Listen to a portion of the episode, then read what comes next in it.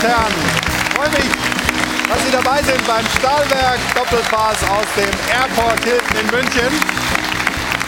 Wir haben eine sehr interessante Runde heute zusammen und viele Themen, über die es sich zu sprechen lohnt. Wir blicken zum Beispiel auf Leipzig. RB gestern Abend bei Union verloren. Erst zwei Pünktchen in der Saison. Der Druck auf Tedesco steigt und der Name Eberl schwirrt auch noch herum. Bei Leverkusen ist die Krise sogar noch krasser. Nach dem Pokal aus noch keinen Punkt. Tabellenletzter. Dabei hatten sie viele auf dem Zettel mit den Bayern mithalten zu können in dieser Saison. Simon Rolfes wird sich gleich bei uns in einem Schaltgespräch zur Krise in Leverkusen äußern. Und nachdem wir letzte Woche hier über Schalke gesprochen haben, gucken wir uns heute den zweiten Aufsteiger an, Werder Bremen. Und was war das gestern für ein Spiel in Dortmund? 88. Minute noch 0 zu 2 zurückgelegen, dann das Ding gedreht. 3 zu 2 gewonnen in Dortmund. Da gab es kein Halten mehr. Und dann ist es ja umso passender, dass der Geschäftsführer Sport heute bei uns hier ist in München. Ein großer Applaus für Frank Baumann. Schönen guten Morgen.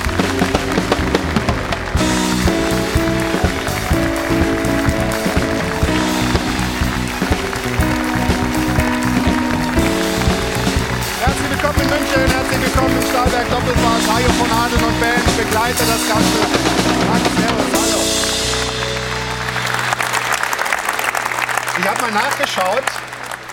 Fast das erste Mal, dass du hier bist, nachdem ihr gewonnen habt oder so. Ne? Kann das sein?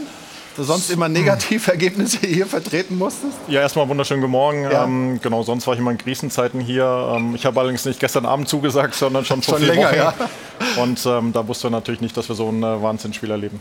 Ja, total. Wie war es denn von der emotionalen Seite her? Auf dem Platz haben wir es ja gesehen, Trainer, Mannschaft völlig außer sich, die Fans auch. So ein ruhiger Vertreter wie Frank Baumann, wie war das auf der Tribüne? Oder Ja, bis zur überhaupt? 16. 16. Minute war es sehr zwiespältig, weil wir wirklich ein sehr, sehr gutes Spiel gemacht haben. Ähm, trotzdem stehst du eigentlich da mit leeren Händen da. Ich habe äh, da auch noch ge dran geglaubt, dass wir vielleicht äh, mit einem schnellen Tor dann vielleicht auch noch den Ausgleich sogar erzielen können. Aber dass wir gewinnen, war natürlich ähm, nicht zu erwarten und äh, dementsprechend waren die Emotionen natürlich auf der Tribüne ähm, außergewöhnlich. Und ähm, ja, unser Präsident ist mir um den Hals gefallen, hat mich fast erdrückt und Ja. ähm, äh, es war schon eine große Freude. Wobei es durchaus Spieler gibt, die da so Zweifel haben an der Emotionalität von Frank Baumann. Leonardo Bittencourt hat sich so geäußert. Ihr Chef ist ähm, zu Gast morgen im Doppelpass, Frank Baumann. Ähm, mein Chef hat mir gesagt, ich soll mal nach diesem verrückten Typen Frank Baumann fragen. Ist er wirklich so verrückt? Äh, äh, immens verrückt. Ähm, Ich habe noch nie so einen verrückten Typen gesehen wie, wie, wie den Frank. Nein, ähm, Frank ist abgeklärt, ruhig, enorme Erfahrung. Ich glaube, den, den, den schockt so ein Spiel, glaube ich, heute auch nicht. Den hätte ich heute gerne mal auf der Tribüne gesehen. Ich glaube, er war trotzdem ganz entspannt und hat, äh, ja, und morgen wird er wahrscheinlich schlechte Laune haben. 3-2 gewonnen, da hat er richtig schlechte Laune. Nein, Spaß. Ja, aber so werden sie gesehen, ne? Ich war auch entspannt, weil ich äh, den Glauben an meine Mannschaft hatte. Ja, sehr gut. Wir freuen uns, äh, dass Werder zurück ist in der Liga und dass so ein tolles Spiel gestern äh, hingelegt wurde. Sprechen natürlich ausführlich über mm, diesen Weg, der vor der Mannschaft, vor dem Club liegt, um die Klasse zu halten. Freue mich sehr auf Frank Baumann heute in der Runde und auf folgende weitere Gäste. Sein Weg hätte sich fast mit Frank Baumanns überschnitten, aber er ist 99 aus Bremen weggegangen. Da kam Frank Baumann als Spieler zu Bremen. Er war dann in Gladbach erfolgreich bei Eintracht, ist heute Trainer. Herzlich willkommen. Zum ersten Mal im Dopa Ari van Lent.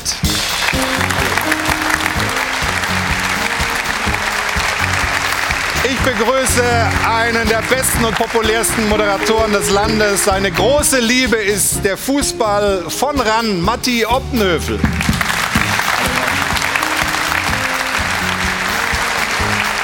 Der Deichstube zu uns gekommen ist Björn Knieps. Er bringt viel Know-how zu Werder mit. Freue mich, dass auch er zum ersten Mal zu Gast ist hier in der Runde. Schönen guten Morgen. Schönen guten Morgen. Hallo, moin. Er war schon deutlich häufiger hier. Ein Freund der klaren Worte von der Leipziger Volkszeitung. Guten Morgen, Guido Schäfer. Morgen.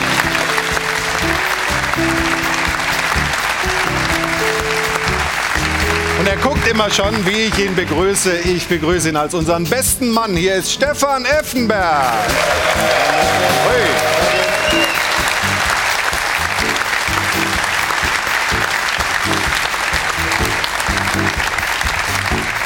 Jana, das wird schwierig heute mit dem Applaus für dich, aber wir versuchen es. Hier ist Jana Wosnitzer.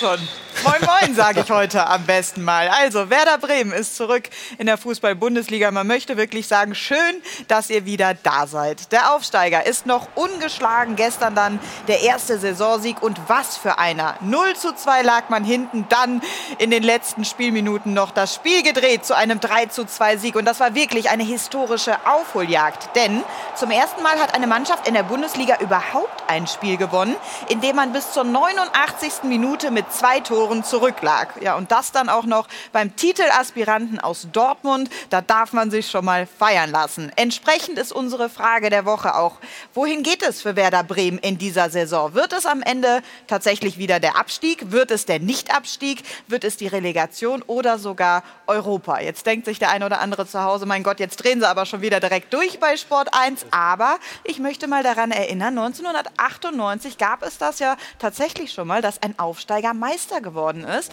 Das mit Kaiserslautern. Jetzt habe ich mal nachgeschaut. Stefan, du bist 98 zu den Bayern gewechselt.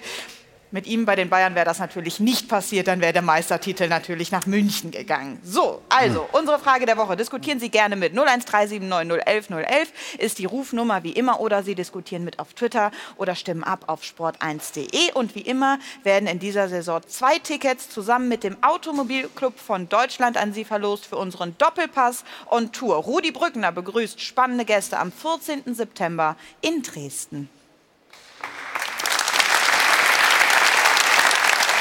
Danke dir, Jana. Ich weiß nicht, ob du es gesehen hast. Als du gesagt hast, jetzt drehen sie wieder durch bei Sport 1, hat Frank Baumann heftig genickt. Ja, also ich bin gespannt, was unsere Zuschauerinnen und Zuschauer da für ein Urteil sprechen über Werder, wo das wohl endet in dieser Saison. Wir freuen uns auf die Runde, legen los mit diesem tollen Spiel in Dortmund. Werder ist zurück in der Bundesliga. Großer Name, große Leidenschaft und großes Herz.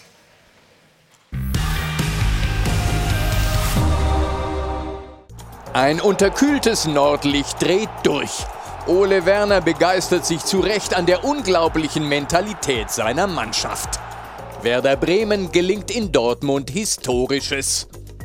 Noch nie zuvor hat ein Team, das in der 89. Minute mit zwei Toren zurücklag, in der Bundesliga noch ein Spiel gedreht und gewonnen.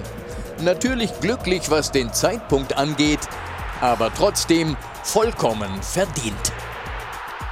Der Aufsteiger war gegen Dortmund in allen Belangen das bessere Team. Dabei war Bremen vor einem Jahr nicht mehr Bundesliga tauglich. Das Aus für den SV Werder Bremen. Der Abstieg nach 41 Jahren Fußball-Bundesliga. Der Absturz in die zweite Liga. Ein jahrelanger Niedergang führte zum Absturz und kostete Frank Baumann fast den Job. Wenn man zur Entscheidung kommt, ähm, dass äh, dort eine Veränderung auf, auf meiner Position ähm, sinnvoll ist, ähm, dann werde ich eben nicht im Wege stehen. Doch Werder setzt den Weg mit Baumann fort und der profiliert sich als Architekt des sofortigen Wiederaufstiegs. Mit wenig bis gar keinem Geld, aber goldrichtigen Personalentscheidungen. Baumanns Top-Transfer heißt Ole Werner. Seit Werner Trainer ist, erlebt Bremen einen Höhenflug, Vorläufiger Höhepunkt der Auftritt in Dortmund. So hat schon lange kein Aufsteiger mehr einen Vizemeister hergespielt. Wir behaupten daher schon am dritten Spieltag, so hat Werder Bremen mit dem Abstieg nichts zu tun.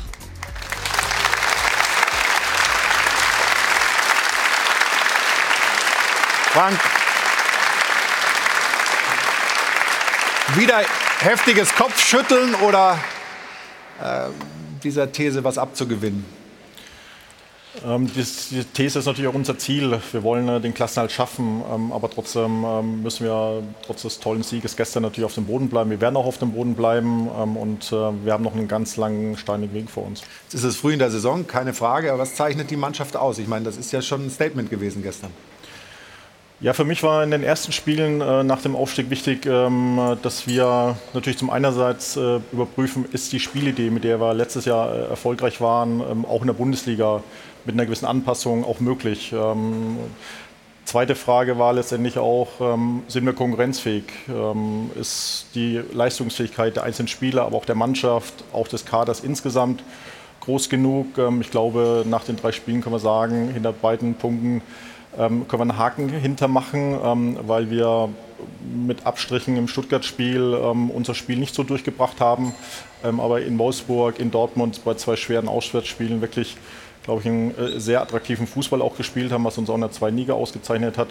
Zudem haben äh, die Spieler wirklich auch gezeigt, dass sie in der Bundesliga ähm, auch gegen Top-Mannschaften mithalten können, dass wir auch von der Bank her äh, gestern drei Tore durch Einwechselspieler letztendlich auch in der Breite, glaube ich, ähm, ordentlich besetzt sind, um unser Ziel, den Klassenerhalt zu erreichen. Und was man nicht vergessen darf, als dritten und für mich auch wichtigen Punkt, wir können auch ähm, schwierige Phasen überstehen. Äh, wir waren in allen drei Spielen zurückgelegen. Das kann mit einer Aufstiegsmannschaft ähm, ja, vielleicht auch mal was machen, dass man vielleicht eben diese Überzeugung in sein Spiel eben auch schnell verliert. Wir sind aber immer wieder zurückgekommen in Wolfsburg, das Spiel gedreht, auch nach dem späten Ausgleich dort die bessere Mannschaft noch gewesen, ja. haben wieder auf Sieg gespielt, ähm, gegen Stuttgart einen Rückstand gedreht, jetzt gegen Dortmund ein 2-0, nie aufgegeben, eine überragende Mentalität gezeigt und das zeigt, dass die Mannschaft ähm, das Ziel Klassenerhalt, glaube ich, auch erreichen ist kann. Das die, ist das das, äh, was dich am meisten beeindruckt, diese Mentalität, die Werder zeigt? Oder ist das auch spielerisch für dich eindrucksvoll? Ich kann nicht alles unterschreiben, was Frank gerade gesagt hat. Sie waren auch in den ersten zwei Spielen unglaublich frech. Ne? Also sie haben sich nicht versteckt, so wie man das ja eigentlich vom Aufsteiger kennt, erstmal kompakt hinten stehen und mal gucken, was vorne geht. Nee, im Gegenteil, sie spielen wirklich einen richtig guten Fußball mit einer klaren Anlage, auch nach vorne Tore zu erzielen. Und das zeichnet sie in den ersten drei Spielen aus. Ich glaube, das realistische Ziel für Werder Bremen ist relativ schnell nichts mit dem Abstieg zu tun zu haben. Und wenn sie da weitermachen, wo sie jetzt die ersten drei Spiele äh, angefangen haben, dann ist das auch ein realistisches Ziel. Gucken wir uns mal ein paar Szenen an aus dem Spiel. Tore von Werder Bremen. Das Entscheidende in der 95. Minute, glaube ich, war es dann. Ähm, Stefan, die glauben bis zum Schluss an sich, aber Dortmund macht es ihnen auch leicht oder wie siehst du das? Na, erstmal muss man sagen, hat Werder Bremen das richtig gut gespielt. Der Pass war schon richtig, richtig gut und dann auch die Entschlossenheit hier von Burke, eben da den Abschluss zu suchen, weil er wusste, keiner läuft mehr mit. Ich muss aus diesem Winkel aufs Tor schießen und das ist ihm gelungen. Aber diese Überzeugung, die war wirklich beeindruckend, das muss ich sagen. Und diese Überzeugung, die war nicht erst nach dem 2-2 da. Also was mir aufgefallen ist, war so eine Szene in der 86. Minute. Nico Schlotterbeck hat sich da übel vertreten. Das war ja eine ähm, ganz äh, unangenehme Situation im Strafraum. Und Niklas Füllkrug, der hat in der 86. bei 0 zu 2 in Dortmund und sie spielen auf die Süd, hat die Mannschaft noch angepeitscht, hat gesagt, kommt Jungs, hier geht noch was. Und diese Überzeugung als Aufsteiger zu haben, da musst du schon echt eine tolle Mentalität haben. Und das ist natürlich das Ergebnis auch des letzten Jahres. Also ist das die, stark. die Arbeit, die Handschrift von Ole Werner auch, die man da sieht, Björn? Auf jeden Fall, also spielerisch sowieso. Man sieht ja viele Automatismen auch. Wir waren ja auch mit dem Trainingslager im Zillertal, da hat man gesehen, wie gearbeitet worden ist, wie Spielzüge einstudiert worden sind. Das kam Werder total zugute jetzt, auch wenn noch nicht alles geklappt hat. Wenn man sich überlegt hat, wie viele Chancen in der ersten Halbzeit rausgespielt worden sind, aber dann nicht sauber zu Ende gespielt worden sind. Aber man sieht man, was für Anlagen sind, was für Möglichkeiten sind. Und ja gut, die Mentalitätsgeschichte, das hat Ole Werner da eh reingebracht in diese Mannschaft. Ähm, und äh, wie die da gestern marschiert sind und vorangegangen sind und nie aufgegeben haben. Und ich glaube, Niklas Füllkrug hat das neulich gesagt, das ist ein Credo von uns. Das haben wir uns wirklich vorgenommen. Das hört man ganz oft von Fußballmannschaften. Aber der Mannschaft nehme ich das wirklich ab. Ja, wir, wir, was? Und sie haben es gezeigt. Ja. ja. Wir können uns dieses Tor nochmal anschauen. Stefan, du hast noch ein paar ähm, analytische Ansätze für dieses 3 zu 2 dir da rausarbeiten lassen. Ja, ich meine, da liegen halt die Fehler der Dortmunder, ja. Also in diesem Zweikampf dann auch nicht mehr hinterher. Das ist wahrscheinlich, weil das die 90. plus Spielminute ist. Ich bin der Meinung, dass Süle hier, der linke Innenverteidiger, den Ball sehr wohl blocken kann, wenn er im richtigen Tempo dorthin geht. Wolf hat hier schon einen Vorteil, kriegt aber auch das Tempo nicht mit. Also es sind so ein paar Fehler, die da Werder Bremen den eiskalt auch ausgenutzt hat. Also, aber um das hier klarzustellen, der Sieg war hoch verdient und absolut ja. verdient. Und den Pass habe ich schon hundertmal im Training gesehen. Frank wird das bestätigen können. Also diesen Pass da rein, den Mitch Weiser da spielt, das, das habt ihr schon häufig trainiert. Das ist kein Zufall gewesen, dieses Ding. Und Mitch Weiser, den ihr ja noch spät geholt habt, also für Werder-Verhältnisse spät geholt, weil ihr schon früh fertig wart, der kann genau das spielen. Dafür habt ihr ihn ja auch geholt. Ne? Ja, ich glaube, ein großes Plus ist, ähm, dass wir den Kader größtenteils zusammenhalten konnten, dass wir äh, gezielt ähm, verstärkt haben, auch in der Breite nochmal äh, nachgelegt haben. Also dass gewisse Automatismen der äh, zweiten Liga ähm, ja, funktioniert haben, natürlich dann auch weiter bestehen, dass wir den Kader auch relativ früh zusammen hatten, dass wir uns wirklich auch über die komplette Vorbereitung fast einspielen konnten. ja, und dieses Selbstvertrauen aus einer Aufstiegssaison ist, glaube ich, auch ein großer Unterschied äh, zur Abstiegssaison vor zwei Jahren, weil da sind wir aus einer Relegationssaison gekommen und ähm, natürlich mit wenig Selbstvertrauen. Und jetzt konnten wir natürlich den Schwung in den ersten Spielen aus dem Aufstieg auch mitnehmen. Und der Berg ist ja eine Naturgewalt. Du kennst ihn noch ja. aus seiner Leipziger Zeit, ne? Ja, erstmal eure Auswärtstrikots sind sehr, sehr geil. Lachsfarben, glaube ich. Ja. Das ist das Wichtigste. Absolut. Nein, wirklich geil. Ja, ja du, du, du, bringst, du, du bringst gleich einen zentralen Punkt. Ja, nein, der Oliver Burke. Die Lasse von der Weser. Stefan, du sagst gerade, der Ball war natürlich geil gespielt, aber der muss natürlich auch schnell sein wie der Burke. Ich meine, äh, jetzt äh, Süle und auch der Wolf hatten in dem Moment auch einen Antritt wie eine Wanderdüne, hatte ich den Eindruck. Aber der Burke ist auch unfassbar schnellkräftig. Der kam 2016 nach Leipzig. Frank, ich habe es dir vorhin erzählt. Und beim ersten Training dachte ich, was ist denn das? Der konnte vor Kraft gar nicht laufen. Solche Dinge, das sah aus wie Hulk so ein bisschen, also ja. wenn er grün wird. Und äh, erstes Spiel für Leipzig gemacht, außen durchgegangen, geflankt äh, Keita macht es 1 gegen Dortmund und ich dachte, das ist ja, also Ralf Rangnick sagte ein Naturereignis. Das war es aber auch schon, mehr kam nicht mehr vom Naturereignis. Und jetzt hat er sich, du sagst gerade, fußballerisch entwickelt, weil mir ist damals aufgefallen, der war unglaublich schnellkräftig, schnell, dynamisch, aber der konnte halt nicht kicken. Bei ihm war Ball an, Ball an und Wegnahme war bei dem eine Bewegung und er ist besser, sagst du, Frank. Ich hoffe das sehr für euch. Ja, kicken, ja. kicken kann er schon, sonst wäre er nicht in der Bundesliga. Ja. Also das, ne? und, und wenn er alles könnte, dann würde er wahrscheinlich nicht bei Werder Bremen, bei Werder ähm, Bremen sein spielen. und äh, auch ablösefrei letztendlich auch, auch verpflichtet. Ähm, es ist aber schon so, dass Oliver ähm, seine Qualitäten, äh, das muss man auch ganz ehrlich sagen, in den letzten Jahren nicht so einsetzen konnte. Und das ist natürlich dann unser Ziel und äh, unsere Idee letztendlich auch, dass wir ihn dorthin bringen, dass er seine Qualitäten mit dem Tempo, mit, mit dieser Schnellkraft, mit seinem guten Schuss letztendlich auch noch häufiger zur Geltung kommen, weil das war ähm, das Problem in den letzten Jahren, dass er das einfach gar nicht wirklich genutzt hat. Und ähm, da ist es so, dass er natürlich noch einen Schritt äh, weitermachen muss, aber wir eben auch ihn dementsprechend auch einsetzen, ähm, wie das Mitch gestern überragend gemacht hat. Schaust du als ehemaliger Stürmer besonders auf diesen Mannschaftsteil, wenn du Mannschaften wie Werder Bremen jetzt beobachtest? Ich meine, mit Duxch und Füllkrug haben sie ja zwei, ähm, jetzt eben Leute auch noch von, von der Bank gebracht, die dann noch den Unterschied machen. Das ist schon nicht schlecht. Ja, das ist schon nicht schlecht. Man schaut da schon hin, weil es eigentlich die beides äh, in der ersten Liga es auch schon gut gemacht haben für zwei Jahre. Ähm, jetzt einige in der zweiten Liga es wieder optimal gemacht haben. Und trotzdem glaube ich dadurch, dass Werder Bremen jetzt in der ersten Liga optimal, auch sehr gut besetzt ist da vorne. Sie werden äh, gefährlich bleiben. Und wenn man etwas von der Bank bringt, wie das, wie das äh, Monster, wie du gerade beschrieben hast, ist es ja, äh, dann hat ja jeder Gegner äh, Angst dafür, das hat man ja auch gesehen.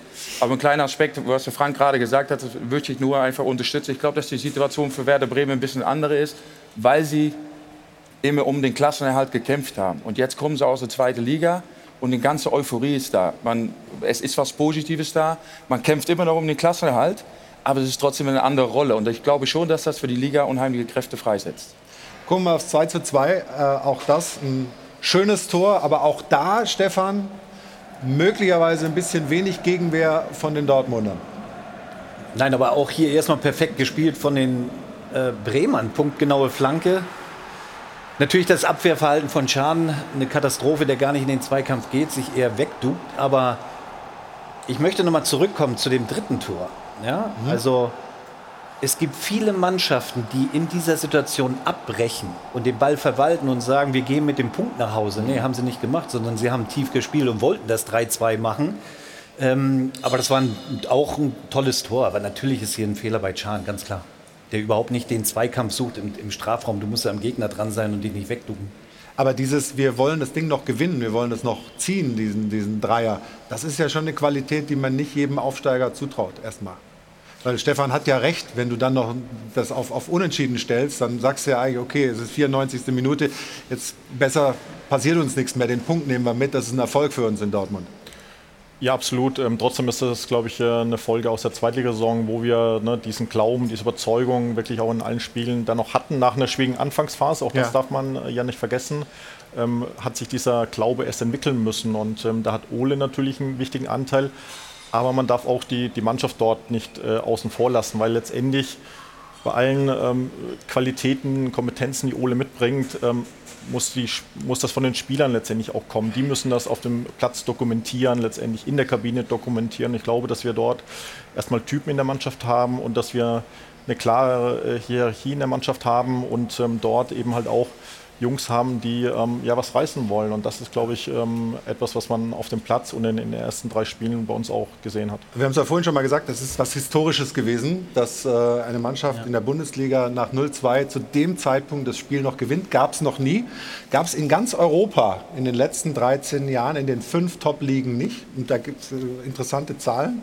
Also null Siege, bei so einem Spielstand. 18 Mal hat eine Mannschaft noch einen Unentschieden gemacht und 8511 Mal hat sie das Spiel noch verloren. Also das ist wirklich historisch und deswegen äh, reden wir hier auch so lange drüber, über dieses Spiel. Ja? Trotzdem ist es äh, einfach wichtig, dass ähm, wir natürlich das auch richtig einschätzen, ähm, weil in, in 99 Prozent der Fälle ähm, hätten wir eben, eben nicht, nichts ja. mitgenommen ja. Ähm, und dann würden wir jetzt hier sitzen mit zwei Punkten, würden wahrscheinlich ganz andere Fragen ähm, von Sport 1 äh, gestellt bekommen und ähm, die Stimmung wäre anders. Und ähm, deswegen, also wir können das auch richtig einschätzen. Wir müssen demütig bleiben und äh, wir wissen, ähm, dass das äh, wirklich noch ein schwieriger Weg wird und ähm, Trotzdem hilft es natürlich, ähm, diese Überzeugung auch in den nächsten Spielen. Äh, du zeigst auf, Matti? Ja, weil man konnte das aber spüren, was auch Effe sagt. Also nach dem 2 zu 2, ich habe es geguckt, auf dem Weg hierhin und dachte, die gehen jetzt aufs Dritte. Und das konnten alle im Stadion spüren. Auch die Dortmunder, auch die Dortmunder Zuschauer. Und deswegen war der Flattermann natürlich beim BVB da, weil sie hatten keine Lust, sich mit dem 2 zu 2 zufrieden zu geben, sondern sind aufs Dritte gegangen. Und das war auf dem Platz wirklich ersichtlich. Aber das ist die Siegermentalität, die Frank gerade angesprochen Eben. hat. In der zweiten Liga waren Unentschieden wie eine Niederlage. Du brauchtest diese Punkte. Und wenn du als im Abstiegskampf bist, dann würdest du wahrscheinlich einen Punkt in Dortmund mitnehmen. Aber jetzt hast du das noch drin und wenn es dann so läuft, dann läuft es halt einfach auch. Also das hast du ja gesehen. Ich meine, Niklas Schmidt macht ein Kopfballtor, habe ich auch noch nicht so oft gesehen. Also es passte einfach alles zusammen. Und ich möchte noch was zum Team sagen. Als die Kapitänswahl kam, ich weiß gar nicht, ob das so mitbekommen worden ist, da ist Marco Friedl Kapitän geworden, das war schon eine Überraschung.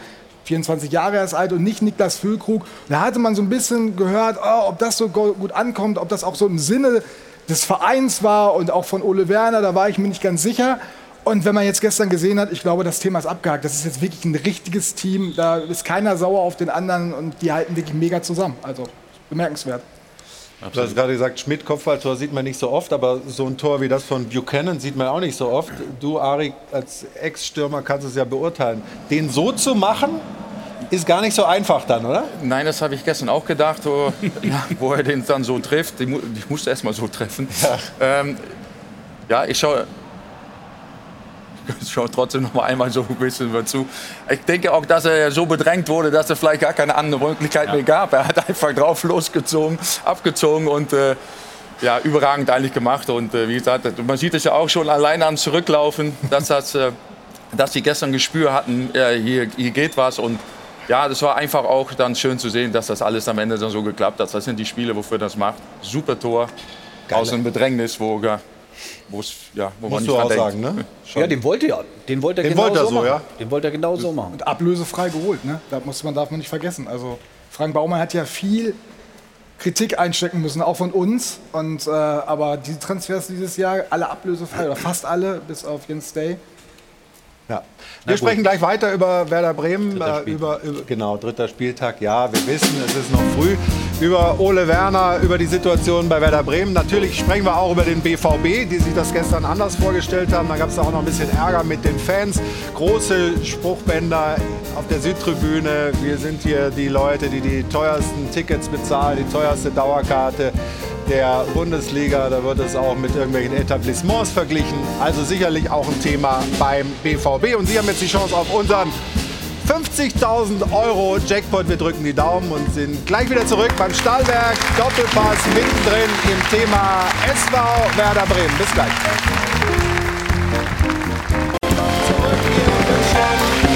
Das Airport Hilton Austragungsort, wenn man das so sagen kann, für den Stahlwerk Doppelpass Hajo von Adel und Ben. Unterhalten uns hier immer in den Pausen und wir sprechen weiter über Werder Bremen. Aber da hat Jana noch ein bisschen Input. Da gibt es mittlerweile so einen kleinen Personenkult, fast untypisch für Werder. Zeige ich Ihnen zu Hause sofort. Starte vorher noch mal mit ein paar Fakten zu Bremen. Eingangs hatte ich es ja schon gesagt, es war tatsächlich eine historische Aufholjagd. In der 89. eine Zwei-Tore-Differenz in einen Sieg umzudrehen, das hat es vorher in der Bundesliga noch nie gegeben. Also die Bremer ohne Niederlage im Pokal weiter, in der Bundesliga jetzt fünf Punkte nach drei Spielen. Und der Sieg gestern, muss man sagen, war auch wirklich verdient. Das beweisen auch die Zahlen. 14 zu 5 Torschüsse, 51 Prozent Spielanteile und auch bei Ecken und Flanken waren die Bremer Bremer tatsächlich überlegen und haben sich einfach nicht aus der Ruhe bringen lassen, auch nicht durch diese brutale Effizienz der Dortmunder. Ole Werner in der zweiten Bundesliga hat ja schon gezeigt, was für ein fantastischer Trainer er in Bremen ist. 43 Punkte in 19 Spielen, das ist ein Schnitt von 2,3 Punkten pro Spiel und diesen Trend scheint er jetzt auch in der ersten Fußball-Bundesliga fortzusetzen. Entsprechend ist die Euphorie auch im Netz bei den Fans riesig. Meine Haare sind voller Bier, ich liebe Werder Bremen, ich liebe Liebe ohne Werner, das Leben ist geil. Ich glaube, da war auch das ein oder andere Bier im Spiel, als der Tweet abgesetzt wurde. Der Ole Werner-Effekt, er ist einfach der norddeutsche Pep und der norddeutsche Pep hat jetzt auch im Werder Bremen Fanshop sein eigenes, seinen eigenen Merch. Also hier, Pullis sehen wir schon nicht mit Werder, sondern mit Werner-Schriftzug. Also die Euphorie vor allem in Sachen Trainer ist riesig im Norden.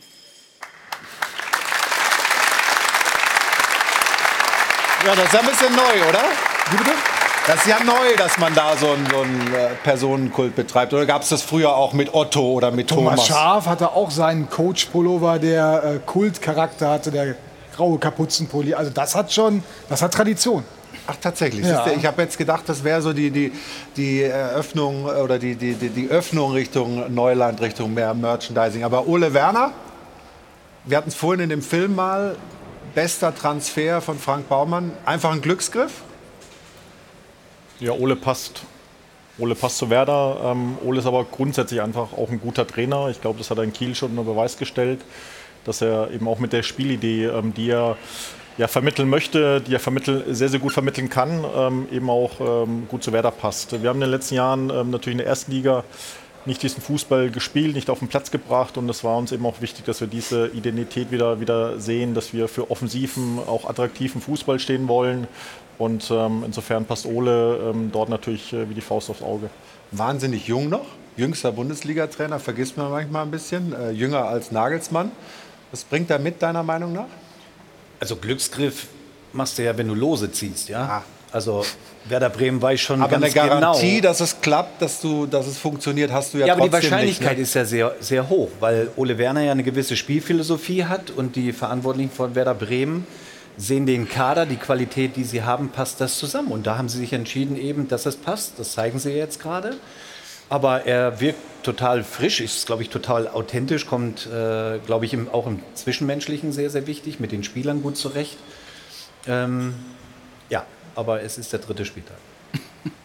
Ja, ich will die Party nicht crashen. Danke, dass du es immer wieder betonst. Das ist sehr, sehr Ja, nett. ist ja so. Wir Zählt ja für viele. Ja, aber ich sehe es so ein bisschen. Für alle. Ja, ich, ja. Das war jetzt für, für alle der dritte Spieltag. Oder? Ja. Gut. Ich, Sorry, ich sehe es so, es so ein bisschen ja, ähnlich, weil ich glaube, es, mit dem Glücklo Glückslos ist da immer. Aber ich glaube, dass, Ja, vielleicht ein unglückliches ja, Wort, Ja, ja. aber er hat dann natürlich dann äh, die Entscheidung, wo man mit Anfang alles nicht so gut angefangen ist, äh, schnell zu reagieren und dann äh, jemanden zu finden, der dann so zum Verein passt, äh, wo alle natürlich äh, volles, zu Recht voll Lob sind, ähm, ist sicherlich da nicht einfach, weil es muss auf die Schnelle gegangen sein. Und am Ende haben sie sich richtig entschieden und das ist dann auch ein großes Lob für Werder Bremen, für Frank. Ähm, alle sprechen davon und äh, das ist sehr positiv tatsächlich. Hilft diese norddeutsche Identität, man hat ja bei Ole Werner das Gefühl, der ist noch nicht oft südlich von Bremen oder so, oder vielleicht Osnabrück noch irgendwie so runtergekommen. Hilft das, bei Werder erfolgreich zu sein? Natürlich hilft das, aber noch mehr als das Norddeutsche hilft, authentisch zu sein und nicht zu versuchen, irgendeine Rolle zu spielen. Und äh, ehrlich muss man auch sein. Und nach der Markus-Anfang-Nummer, wir wissen alle, wie die ausgegangen ist. Und davor gab es auch schon so, ja, so hat man das Gefühl, so ist der wirklich, ist das wirklich Markus Anfang oder spielt er nur eine Rolle? Und immer wenn es Trainer gab bei Werder Bremen, die versucht haben, so zu sein, wie man bei Werder sein sollte, dann funktioniert das nicht. Und Ole Werner ist einfach Ole Werner und das nehmen ihm die Leute ab und das passt perfekt zu Werder Bremen. Und das scheint auch sehr, sehr wichtig zu sein, eben um dort das Umfeld, den Verein und äh, das alles äh, sozusagen so hinter sich zu bringen, dass man dann erfolgreich sein kann. Jetzt kommen wir mal ein bisschen ähm, zu dir. Wir haben diese Sprechchöre vorhin gehört, die Situation mit dem Abstieg, als man dann auch als, als Schuldigen schnell ähm, dich ausgemacht hat. Wie, wie war die Zeit? Wie, wie, wie bist du da durchgegangen? Der, der Satz hier in dem Beitrag, damals im Doppelpass gefallen, ja gut, wenn man, wenn man da eine Veränderung will, dann stehe ich dem nicht im Wege. Ähm, einfach kann ich es mir nicht vorstellen. Nein, einfach äh, war es definitiv nicht. Ähm, aber nicht nur für mich, sondern letztendlich für den ganzen Verein. Ähm, Wäre das nach 41 Jahren Bundesliga ähm, abgestiegen und das ist natürlich dann ein Schock, ähm, gerade für eine Stadt, für eine Region, die so mit dem Fußball, so mit Werder auch lebt, sich identifiziert. Und ähm, dass man da natürlich als ähm, Verantwortlicher für den Sport äh, natürlich auch in der Kritik ist, das ist ganz normal. Ähm, das ist so. Ähm, ich glaube, es ist natürlich auch, hat sich dann nochmal auf mich ähm, speziell fokussiert, weil wir viereinhalb Jahre in einer Konstellation mit äh, Florian Kofeld, Marco Bode und mir drei Gesichter hatten Florian Kofeld war weg, ähm, Marco Bode hat sich entschieden, nicht mehr anzutreten, sodass natürlich dann ähm, die Kritik sich nochmal speziell auf meine Person ähm, letztlich bezogen hat. Ich muss diese Gesamtverantwortung äh, letztendlich auch, muss ich, der muss ich mich stellen. Gerade in schlechten Zeiten ist das eben auch wichtig und ähm, trotzdem ist eben auch wichtig gewesen, dass wir im Verein ähm, diesen Zusammenhalt hatten, diese Geschlossenheit hatten und auch einen klaren Plan hatten, wie wir diesen Schock äh, des Abstiegs auch ähm, wieder äh, gerade rücken möchten. Und dieses Jahr, zweite Liga, wie gesagt, äh, das ist ja nicht gerade gut, gut gestartet. Wie, wie habt ihr das hingekriegt, zu, weiter dran zu glauben, wirklich sozusagen die, den Optimismus zu haben, wir, wir können das noch drehen, wir können noch hoch wieder? Ja, es, äh, wir haben ja aktuell eine Doku ähm, laufen. Ähm, da sieht man das ja auch nochmal. Das ist jetzt auch nochmal hochgekommen. Läuft auf der Zone, können wir sagen. Da ähm, läuft der Doppelpass übrigens auch. Also müssen wir nicht drum rumreden. Sehr, sehr gerne. Ähm, und ähm, das sieht man ja nochmal. Das ist jetzt auch äh, in den letzten Wochen ja nochmal ähm, vieles dann hochgekommen, dass wir wirklich ja schwere Herausforderungen hatten. neben den sportlichen Themen, neben den Trainerthemen, insbesondere eine wirklich dramatische finanzielle Situation, die ähm, über allem stand, dass wir letztendlich ähm, den Fortbestand des Vereins letztendlich auch retten mussten und ähm, dementsprechend war klar, dass wir ähm, sehr viele Spieler verkaufen müssen, sehr hohe Transfererlöse erzielen müssen in einer durch die Pandemie ähm, wirklich einem schwierigen Transfermarkt. Wir haben zwei Jahre schlechten Fußball gespielt. Trotzdem ist es uns gelungen, ähm, diese Transfererlöse zu erzielen, wirtschaftlich wieder zu gesunden und ein sportliches Fundament zu schaffen. Und das ist eine Teamarbeit und da ist es mir auch nochmal wichtig, dass äh, ich neben meinen Geschäftsführerkollegen, äh, neben den Mitarbeitern, neben dem Staff vor allem auch nochmal Clemens Fritz herausstellen möchte, der ja ähm, seit letzter Saison auch eine andere Rolle übernimmt, der näher an der Mannschaft dran ist als ich, der näher am Trainerteam dran ist als ich, der dort mit seiner Erfahrung als Spieler, als Kapitän ähm, eine ganz, ganz wichtige Rolle spielt, der zudem für die Scouting-Abteilung zuständig ist und dort wirklich einen überragenden Job macht und ähm, der letztendlich dem auch ein großer Anteil ähm, an diesen letzten zwölf Monaten auch gehört. Wenn der Guido so grinst, dann hat er einen auf der Pfanne. Nee, nee, nee, nee. Ich habe gerade überlegt, wann man Flieger geht. Nein, der Frank Baumann. nein, nein, der Frank Baumann ist ja, ist ja was, was man wirklich sagen muss. Ich habe ihn jetzt erst privat ein bisschen kennengelernt. Ein wunderbarer Mann. Erstmal war er Nationalspieler und in diesen Krisenzeiten ist, ist dann so ein Mann wie der Frank, der jetzt kein Lautsprecher ist, der kein Showman ist, da wird dann gesagt, der ist blass, der kann nichts. Nee, er kann sehr viel. Und das hat man gesehen, dass die Veteranen auch Ruhe behalten haben. Er er besonders und äh, sehr sympathischer Auftritt, äh, auch vor, äh, vor der Sendung vor allem. Wir beide haben ja gesprochen über unsere gemeinsame Anbindung. Wir haben damals mal das Vergnügen gehabt, in Bremen spielen zu dürfen. Das, äh, vor dem Erdberg. Als du Spieler bei Mainz warst, oder? Ja, 92 Pokal. Da habe ich den Mirko Wotter an der Seite weggeflext. Da kam der Otto Reher und gesagt, sagen Sie mal, sind Sie wahnsinnig? Hab ich ja, Reher, da, gesagt, da, da, hätte er ja hätte man sagen müssen, ja. So ähnlich war das. Nein, also Bremen ist ein Top-Verein. Ich bin sehr, sehr froh, dass Sie wieder da sind. Stefan, dort auch die Stimmung im Stadion toll. Und da gibt es auch keine blöden Sprechchöre. Timo Werner ist ein Retourensohn oder so, wie gestern bei Union Berlin. Also macht weiter so, Frank.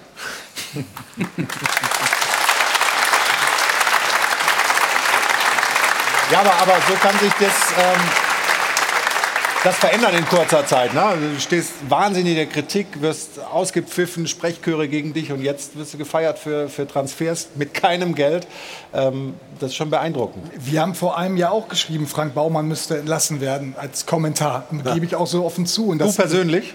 Äh, ich glaube, es war mein Kollege, kann ich mich jetzt Ah, schön hinter verstecken. Aber Natürlich. Ich, ich, stand, ich stand absolut dahinter. Also muss ich auch ganz klar sagen, weil ich auch der Meinung war, es muss jetzt ein Neuanfang her. Und der Verein hat ganz klar gesagt, nein, das geht jetzt nicht. Wir brauchen jetzt einen, der auch die Spieler verkaufen kann. Wir, wir brauchen Geld. Und äh, wir haben jetzt nicht Zeit, dass sich da noch jemand einarbeitet. Und ich dachte, ah, das muss trotzdem gehen.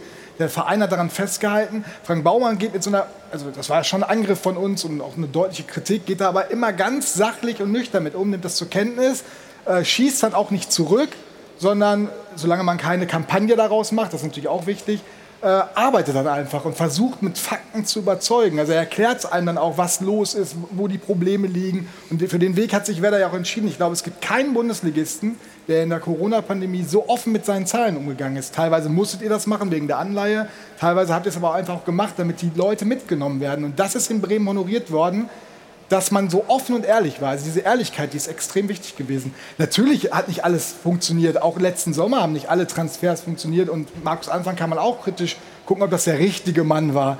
Aber letztendlich ist der Erfolg da und in diesem Sommer hat es gut geklappt und jetzt warten wir es mal ab. Und ich meine, bei Frank Baumann muss man sich keine Sorgen machen, sowohl bei Kritik als auch bei Euphorie.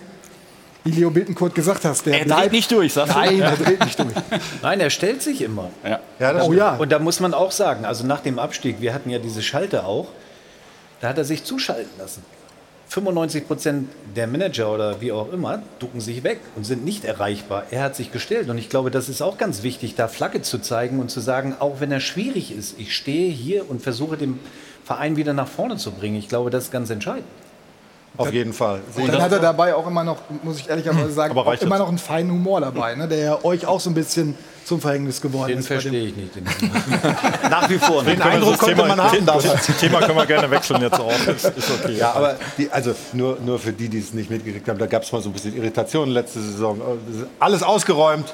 Die beiden äh, verstehen sich bestens. Aber was mich viel mehr interessiert als diese, diese Vergangenheitsbewältigung, ist die Frage, wie kriegen die Verantwortlichen von Werder, weil du hast ja gerade gesagt, das ist eine Teamarbeit, das hin, wenn man eigentlich kein Geld hat, ähm, Spieler zu überzeugen, zu Werder zu kommen. Ich glaube, dass ähm, da zwei Faktoren ganz, ganz wichtig sind. Ähm, das eine ist der Verein an sich. Ähm, wir versuchen immer auch ähm, Spieler letztendlich zu packen, ähm, sei es mit emotionalen Videos von unseren Fans als Beispiel. Ne? Was, was die Fans Das macht ihr? äh, Also nach wenn, der, wenn, der wenn ihr mit dem Pandemie Spieler sprecht, dann sagt er, komm, guck mal hier aufs iPad, ich, hab, ich zeig dir mal, was, was da Absolut, und ich glaube, da gibt es ja, ne, ob das Green Red Wonderball war, ob das äh, vor dem letzten Spieltag in der zweiten Liga ein, ein Marsch zum Stadion war, die Begeisterung im Stadion letztendlich, aber vor allem auch die Unterstützung unserer Fans in schwierigen Zeiten, was für ganz viele Spieler eben auch ein wichtiges Argument ist, ähm, zu Werder zu kommen. Die Werte, für die Werder, Werder steht, letztendlich auch das ist, glaube ich, für, Spiele, für viele Spieler wichtig. Auch da Für, für was steht ihr denn? ist es mir zu kurz gedacht, wenn ähm, Spieler immer in eine Schublade geschoben da geht es nur ums Geld und so weiter. Nein, es gibt ganz, ganz viele Spieler, da geht es um auch andere Dinge. Da geht es darum, bei welchem Verein spiele ich, ähm, ne, wie fühle ich mich dort wohl, welches Umfeld ähm, finde ich davor. Das ist ein ganz wichtiger Faktor. Ähm, das andere ist ähm, natürlich der Trainer. Ähm, mit einem Trainer, der für guten Fußball steht, der Spieler weiterentwickeln kann, da wechsle ich als äh, Spieler auch gerne hin. Und das waren eben auch in dieser Saison ähm, ganz, ganz äh, wichtige Faktoren für uns, dass es uns gelungen ist, auch wieder mit relativ wenig Geld, ähm, glaube ich, ähm, ordentliche Spieler oder das ist ein Kompliment. ne? also, Du kommst ja, auch zu Werder, oder was? Hast du gesagt, Sehr- ordentliche Spieler? Sehr, sehr gute. Geht das schon wieder Geht los? das schon wieder? Wann geht mein Flieger? Sehr, sehr ordentliche Spieler ähm, ja. von, von Werder zu überzeugen. Aber man muss, wenn ich da nochmal einhaken darf, es gerade gesagt worden, mit wenig Geld. Ich glaube, Werder muss jetzt aber auch versuchen, den nächsten Schritt zu gehen. Also man hat Schulden, die müssen abbezahlt werden. Äh, Es wird erstmal nicht mehr Geld zur Verfügung stehen. Jetzt muss man sich langsam überlegen, wie geht es denn mit so einem Traditionsverein weiter? Wo kann ich denn neue Geldquellen erschließen? Ich glaube nicht, dass Werder nächstes Jahr europäisch spielen wird. Auch wenn da vielleicht viele jetzt gerade mal auf unsere Zuschauerinnen Bei der Umfrage bin ich mir Zuschauer. sicher, dass es so kommen wird, aber äh, du musst zusehen, dass du vielleicht einen Investor findest oder einen strategischen Partner. Das Nachwuchsleistungszentrum muss dringend modernisiert werden. Das ist ja die Zukunft. Also es muss irgendwo Geld herkommen und das ist ja auch ein Thema. Wir, was machen die Aber in die Richtung Traditionsvereine? öffnet man sich doch ein bisschen, also zumindest gedanklich, oder? Ja, wir waren auch in den letzten Jahren dafür offen. Es muss trotzdem auch passen ähm, zu Werder. Ähm, auch in einer Pandemie letztendlich ähm, Anteile an einem Verein zu verkaufen, ist definitiv nicht ähm, der beste Zeitpunkt. Ähm, wir haben natürlich ähm, große Herausforderungen vor uns. Nicht nur die nächsten 34 Spieltage, die eine große Herausforderung werden, sondern äh, das Nachwuchsleistungszentrum muss definitiv renoviert werden, möglichst schnell auch. Aber ich bin kein Freund davon, jetzt ähm, irgendwie nach externen Geldquellen zu suchen, zu warten, sondern meine Aufgabe ist, dass wir ähm, unsere Aufgaben vernünftig erle äh, erledigen, dass wir durch gute Arbeit, durch gute Entscheidungen uns letztendlich ähm, und durch sportlichen Erfolg letztendlich auch den wirtschaftlichen Erfolg dann eben auch selbst erarbeiten. Das ähm, ist, glaube ich, der Fokus, ähm, auf den wir letztendlich tagtäglich äh, Wert legen und, und ähm, ich glaube, dass wir da ein gutes Fundament geschaffen haben, ähm, aber es ist ähm, ein brutaler Wettbewerb in der Bundesliga und ähm, insofern ähm, wollen wir auch Aber Werder hat halt diesen großen Namen und ja nicht irgendwoher. Also äh, Meister zum Beispiel 2004, also das Double damals. Also so lange ist das ja alles noch nicht her. Und jetzt vergleicht man sich trotzdem mit Freiburg, mit Mainz, mit anderen Vereinen. Also da ist schon eben auch was, was man, wo man wieder hin will oder wo die Menschen Werder halt sehen. Wenn man deutschlandweit fragt, dann sieht kaum jemand Werder als diesen kleinen Verein, als den, der man jetzt momentan vielleicht ist. Ja, trotzdem hat es Werder immer gut zu Gesicht gestanden, ähm, demütig auch in die Sachen ranzugehen, nicht zu großspurig letztendlich unterwegs zu sein und durch Reden ähm, ist noch keiner erfolgreich geworden. Schauen wir mal, was äh, bei unserer Frage der Woche rausgekommen ist, Jana. Ich bin gespannt, wie viel Prozent sich für Europa entschieden haben. Ich glaube, die Fans können das schon ganz realistisch Ja, einschätzen. Ja, aufatmen bei Frank Baumann. Aber was ich ganz interessant finde, ist, es sind mehr Fans, die sich Europa vorstellen können, als den Abstieg. Das ist dann auch Teil der ganzen Wahrheit. Also Nicht-Abstieg sind die deutliche Mehrheit, 84 Prozent, die Relegation 5 Prozent, Abstieg eben nur 3 und Europa immerhin 8 Prozent. Und ein ganz berechtigter Hinweis, eine Option fehlt ja bei uns in der Auswahlmöglichkeit, die Meisterschaft. Keine Option, also die gibt es ja auch noch. Naja, Spaß beiseite. Wie gesagt, der Großteil sieht das, glaube ich, schon ganz realistisch und sagt, das Ziel muss sein, das gesunde Mittelfeld. Spielerisch ist noch Luft nach oben, aber nach drei Spieltagen kann man deutlich sagen, dass sie bis zum Abpfiff kämpfen, was beim Fußball bzw. generell beim Sport ja schon mal mindestens die halbe Miete ist. Und das muss dann auch eben das Ziel sein, sich dort irgendwo im Mittelfeld wieder stabil zu etablieren und in den nächsten Jahren dann auch wieder langfristig denken zu können. Trotzdem jetzt gerade ist Werder eben mittendrin im Meisterschaftsrennen. Ist nun mal so, die Tabelle lügt ja nicht. Dann wollen wir uns jetzt mal noch anhören, was Sie zu Hause am Dupperfon gesagt haben. Also Werder Bremen wird mit Sicherheit kein deutscher Meister, wie es Kaiserslautern einmal vorgemacht hat. Werder Bremen wird aber auch nicht absteigen. Werder landet so zwischen 10 und 12 am Ende der Saison und alles andere wäre eine Riesenüberraschung. Dank Ole Werner steckt wieder Werder drin, wo Werder draufsteht. Mit dieser Moral und mit diesem Auftreten und der Kampfkraft der Mannschaft sollte ein Abstiegsplatz in weite, weite Ferne rücken. Und es werden noch schwere Zeiten kommen, wo wir wieder mit Unentschieden und Niederlagenserien rechnen müssen. Ein gesicherter Mittelfeldplatz wird es am Ende sein. Für Europa wird es wahrscheinlich noch nicht reichen. Alle Zeichen deuten auf einen frühzeitigen Klassenerhalt hin. Mit diesem Team Spirit ist alles möglich. Dafür steht Werder in dieser Saison.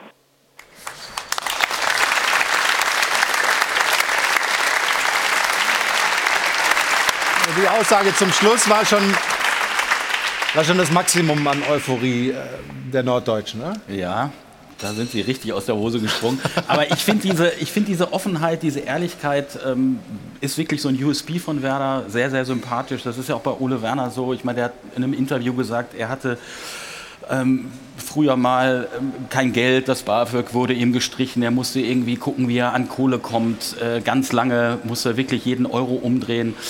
Und er ist halt auch nicht so ein Trainer von der Stange, auch von seiner Biografie. Und ähm, man sieht aber trotzdem, wenn man Trainertalent ist, und äh, sehr akribische, fleißige Arbeit abliefert, dass man trotzdem ganz nach oben kommen kann, auch als Trainer. Und wenn er das natürlich als so junger Trainer, ich habe gerade die ganze Zeit diese Bilder gesehen aus Dortmund, wenn der da mit seinen Jungs feiert, man erkennt ja gar nicht, wer der Trainer ist und wer irgendwie noch auf der Bank sitzt und könnte noch eingewechselt werden. Aber das matcht gerade unglaublich gut ja. und ich glaube auch, dass es ähm, keine dramatische Saison wird für Werder. Aber, um es nochmal zu betonen, es ist erst der dritte Spieltag, Effe, nicht wahr? Ja. Das Hat er recht? Der 3 Euro. Was? Was? Das kommt doch von dir. Geht schon wieder los hier.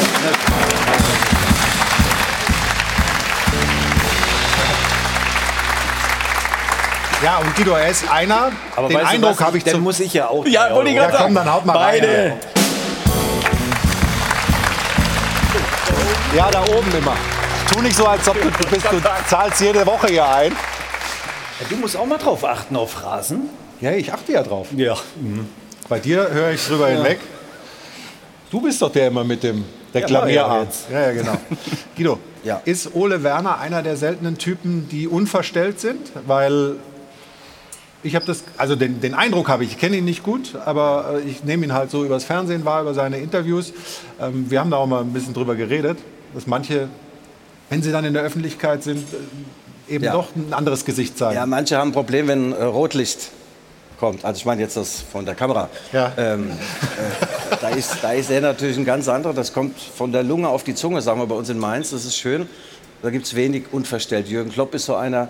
Deswegen lieben ihn die Leute auch so. Und ich glaube, euer äh, Trainer äh, ist auch sehr unverstellt und, und frisch. Da, natürlich muss der Erfolg dazu kommen. Der Jürgen Klopp hat mal gesagt, ich war früher auch schon witzig und charmant und alles. Hat nur keine Sau interessiert, weil ich mit Mainz 5 in der zweiten Liga gekickt habe. Also Erfolg und dann diese Ausstrahlung dazu. Ich finde, er redet ein bisschen schnell. Ich verstehe den manchmal gar nicht. Also sehr schnell. Wichtig ist, dass die Spieler ihn verstehen. Okay. Ja. Also Nagelsmann redet übrigens auch schnell, wie ihm der Schnabel gewachsen ist. Mir gefällt das sehr gut.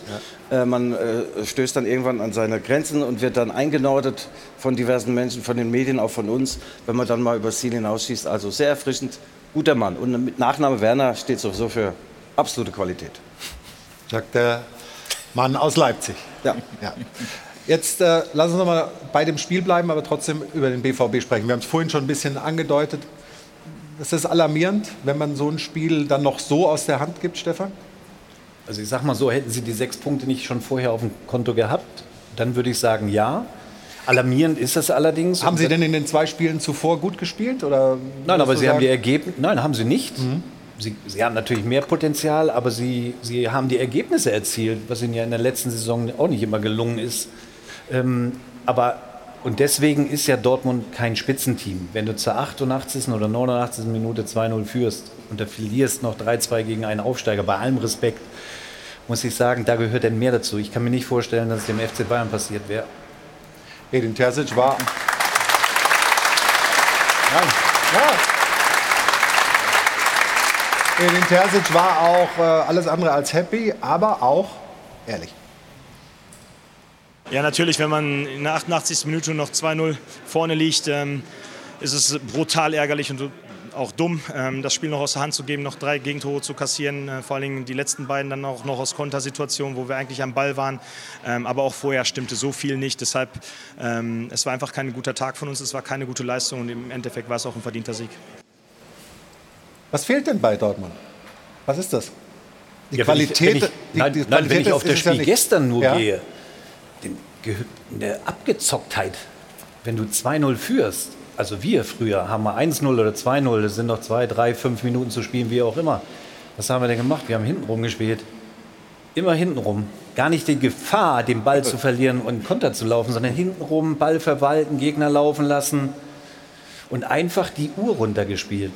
Und das haben die Dortmunder gestern nicht geschafft. Das ist übrigens wieder der nächste Lernprozess. Also es sind ja viele Lernprozesse, die, die Dortmund noch hat. Aber das nochmal, das darf dir als Spitzenmannschaft oder mit den Ansprüchen nicht passieren.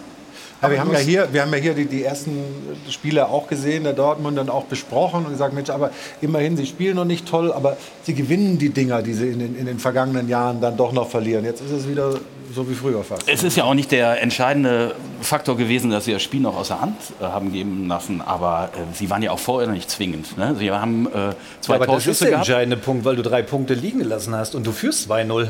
Aus dem Nichts übrigens 2-0 geführt. Ergebnistechnisch ja, aber sie sind ja auch vorher nicht zwingend gewesen in diesem Spiel. Wir hatten zwei Torschüsse ähm, aus dem Nichts. Ne? Das Ding von Brandt, der gar nicht stattgefunden hat bis dato. Das 2-0 kann man auch überlegen, spät gesehen, was vielleicht ein kleiner Torwartfehler. Aber du führst 2-0 und du kriegst noch eine Riesenchance durch Hazard, um das Ding eigentlich total zu entscheiden. Und fünf Minuten später wunderst du dich, auf einmal liegst du zurück und denkst, was ist denn hier passiert? Und äh, äh, ist Stefan ganz klar, ob du jetzt, äh, wie gesagt, ich habe nicht so hoch, und so, war sicherlich nicht so gut wie er. Ja, ich aber war wenn man schon, Spieler. so weiß ich. Deswegen, deswegen habe ich mich auch äh, korrigiert. Ich habe es ganz schnell gemacht. Weiß Frank, Ja, deswegen du hast mich vorher informiert. Ähm, von da aus, äh, dann ist es klar, wenn du 2-0 führst und es sind noch drei Minuten, dann äh, kriegst du das über die Zeit und dann kriegst du dafür, sorgst dafür, dass du nicht noch mal drei Dinge kriegst. Die ganze Stimmung ist weg jetzt. Alles, was vorher war, ist verschenkt und jetzt geht die Kritik los und ja, das ist dann tatsächlich, wie der Trainer gerade sagt, Dummheit. Aber da bin ich nochmal bei Matthias. Du hast ja die Füllkrug-Szene genannt. Genau. Wenn er 86. oder 87. Minute dann nochmal alles rausholen will. Bei Dortmund habe ich so eine Null. Emotion das ganze Spiel nicht gesehen. Also ich weiß gar nicht, wo sind denn da die Führungsspieler oder die, die vorangehen, die den Mut haben. Das, das habe ich nicht gesehen bei Dortmund. Das hat mich sehr enttäuscht. Ein Östschan fehlt gerade. Ja, viele, haben viele kritisiert, dass der nicht eingewechselt wurde, sondern Can. Also Terzic hat da vielleicht ein bisschen Kredit verloren, keine Ahnung. Aber es, es gab durchaus im Netz, darf man nicht überbewerten natürlich, äh, wissen wir alle. Äh, ne? Gucken wir nicht so gerne rein bei Twitter nach irgendwelchen Sendungen häufiger. Ähm, aber auf jeden Fall gab es durchaus auch ein bisschen Kritik und da kann man auch, äh, kann man auch mal drüber sprechen, ob das vielleicht die richtige Entscheidung war. Ja, aber wenn du, aber es ist doch egal, wen du einwechselst in der 88. Auch der, der Na, reinkommt. offensichtlich egal, nicht. Nein, ja, aber es liegt, lag ja jetzt nicht nur an ihm. Also egal, wer da reinkommt, du musst doch das Ergebnis verwalten. Ja, ohne, schon. ohne Spektakel, ohne noch irgendetwas. Einfach die Uhr runterspielen. Ja, aber, das, aber die Spieler, die reinkommen, ja auch. Also das ist ja nun, das ist ja eine Sache, nicht nur die, der Einwechselspieler, nicht nur der, die, ra- die rausgegangen, Aber das kann aber jetzt Mannschaft. nicht so schwer sein. Also das muss ich mal dazu sagen. Und ich Du wiederhole mich, deswegen gesehen. ist ja Dortmund kein Spitzenteam. Und du glaubst, ähm, dass das sozusagen der Beleg dafür ist, dass sie auch diese Saison keine Chance haben, mit den Bayern mitzuhalten? Gegen Bayern? Ja? Nein. Ist das jemand anders? Die einzigen, die einzigen, die eine Chance haben, nach wie vor, sind die Leipziger. Meiner Meinung nach. Ja, du hast jetzt Wenn drei Bayern heute gewinnt, hat, hat Leipzig auch schon sieben Neun- Punkte neun Rückstand. Punkte. Ja, aber trotzdem. Neun. Nee, sieben. Sieben, ja. Von Zwei der Punkte hat Qualität Leipzig her, schon. Von der Qualität her. Vor der sind Saison Leipzig wurden drei. Teams genannt, die den Bayern ordentlich Feuer machen können in dieser Saison. Das waren Dortmund, Leipzig und Leverkusen. Und die sind jetzt alle in der Krise. Nach Spieltag 3. Ich zahle nicht nochmal, aber es ist einfach Fakt. Und ähm, das ist schon gut. Dortmund seit gestern. Wir haben vorher natürlich sechs Punkte geholt, aber da auch nicht überzeugt. Und jetzt ist so ein bisschen der Terzic-Effekt, ne, der seine erste Niederlage als Dortmund-Trainer gestern ähm, kassiert hat, ist jetzt auch schon wieder ein bisschen. Aber Florian, was ich mir die Frage stelle, warum stellst du eigentlich nicht endlich mal die Frage nach dieser berühmten Mentalität? Ich war jetzt schon ein paar Mal da und jedes Weil Mal, ich wenn ich keine war, drei Euro da rein ging es um will. Dortmund und? Mentali- Mentalitätsproblem bei Borussia Dortmund. Das war unter Favre so, unter Marco Rose jetzt wahrscheinlich schon wieder. Nee, die sind ein Spitzenteam, Stefan. Spitzenteam der Bundesliga. Natürlich werden die Zweiter oder Dritter nicht Meister, aber Spitze sind die schon und die werden auch wieder besser Fußball spielen. Ich musste meinen kleinen Bruder aufbauen, der ist großer BVB-Fan. Sag ich, du, dann trink mal einen, geh aufs dritte Bier. Hat er dann gemacht. Also die werden Zweiter werden und RB Leipzig glaube ich jetzt wirklich nicht. Nee. Meister. Nein, Meister nicht. Das, das ist nur Bayern der FC. Bayern. Aber ich glaube, dass Leipzig Bayern gefährlich werden könnte noch. Aber es gibt ja, es gibt ja jetzt, Ah. äh, es gibt ja für Dortmund Hoffnung am Horizont. CR7 kommt ja jetzt bald, habe ich. Nicht? Natürlich. Und die Erde ist eine Scheibe. Drei Euro, ich mach so, hier, ich drei Euro ins Schweinchen und, und drei für Aki Watzke. Aber das reicht ja wahrscheinlich noch nicht. Und auch die teuren Dauerkarten, die die Fans auf der Süd kritisieren, reichen auch nicht. Also jetzt mal ernsthaft kurz. Können wir ernsthaft über Ronaldo reden oder ist es einfach nur Bullshit? Das liegt an dir jetzt, ob wir darüber ernsthaft reden. Ich, ich stelle jetzt mal ernsthaft die Frage an dich. Würdest du dich freuen, wenn Cristiano Ronaldo zu Borussia Dortmund wechselt? Natürlich würde ich mich freuen. Ähm, klar. Hältst du es nur ansatzweise für realistisch? Nein. Gut. Ich habe ähm, auch ähm, eine Begründung, weil ich ähm, neulich eine Sendung gemacht habe mit Ralf Rangnick als Experte. Der war äh, beim Spiel da beim Supercup Leipzig gegen die Bayern und äh, er hat ja nun mit Cristiano Ronaldo auch eine jüngere Vergangenheit. In Manchester, ja. Und hat gesagt, klar, du kannst mit dem spielen, dann weißt du aber, dass du mit zehn Mann spielst. Weil es ist Cristiano Ronaldo, der biologisch ähm, überraschenderweise auch nicht jünger wird. Und er war noch nie der große Freund des Gegenpressings. Und ähm, das ist im heutigen modernen Fußball leider nicht mehr, nicht mehr möglich, darauf zu verzichten. Und deswegen weiß man nicht, wenn er den Ball hat, kann natürlich immer noch was Schwindliges passieren, aber sehr oft hat er den Ball nicht und dann ähm, braucht man halt die anderen Jungs. Und ich glaube, das wird sich Borussia Dortmund auch überlegen. Stefan, und bezahlbar ist er ja irgendwie auch nicht, oder? Also Gehaltsgefüge, glaube ich. Der wird ja alles sprengen, bei jedem Verein. Ja, Bayern hat ja auch schon abgewunken, da war ja auch mal vielleicht ein Thema, wenn überhaupt. Ähm Aber ist es nicht eigentlich auch, wenn wir jetzt mal die Dortmund-Diskussion wegnehmen und nur über Cristiano Ronaldo sprechen, ist es nicht bitter, dass so ein Spieler so ein Weltfußballer irgendwie. Jetzt klingeln geht. Ja, wirklich, dass, dass der, der Mendes, sein, sein Berater, durch ganz Europa tingelt und überall seinen Spieler anbietet? Ja, was peinlich ist, ja. Es ist scheinbar findet kein Verein ihn hier gut, weil er vielleicht alt ist, vielleicht zu teuer, ja. Ähm, weil sie kein Fußball mehr spielen können mit ihm, weil er nicht umschaltet. Es ist vielleicht, äh, ihm da zu haben als äh, Figur, äh, damit 50.000 Leute im Stadion kommen. Die kommen dann auch sicher.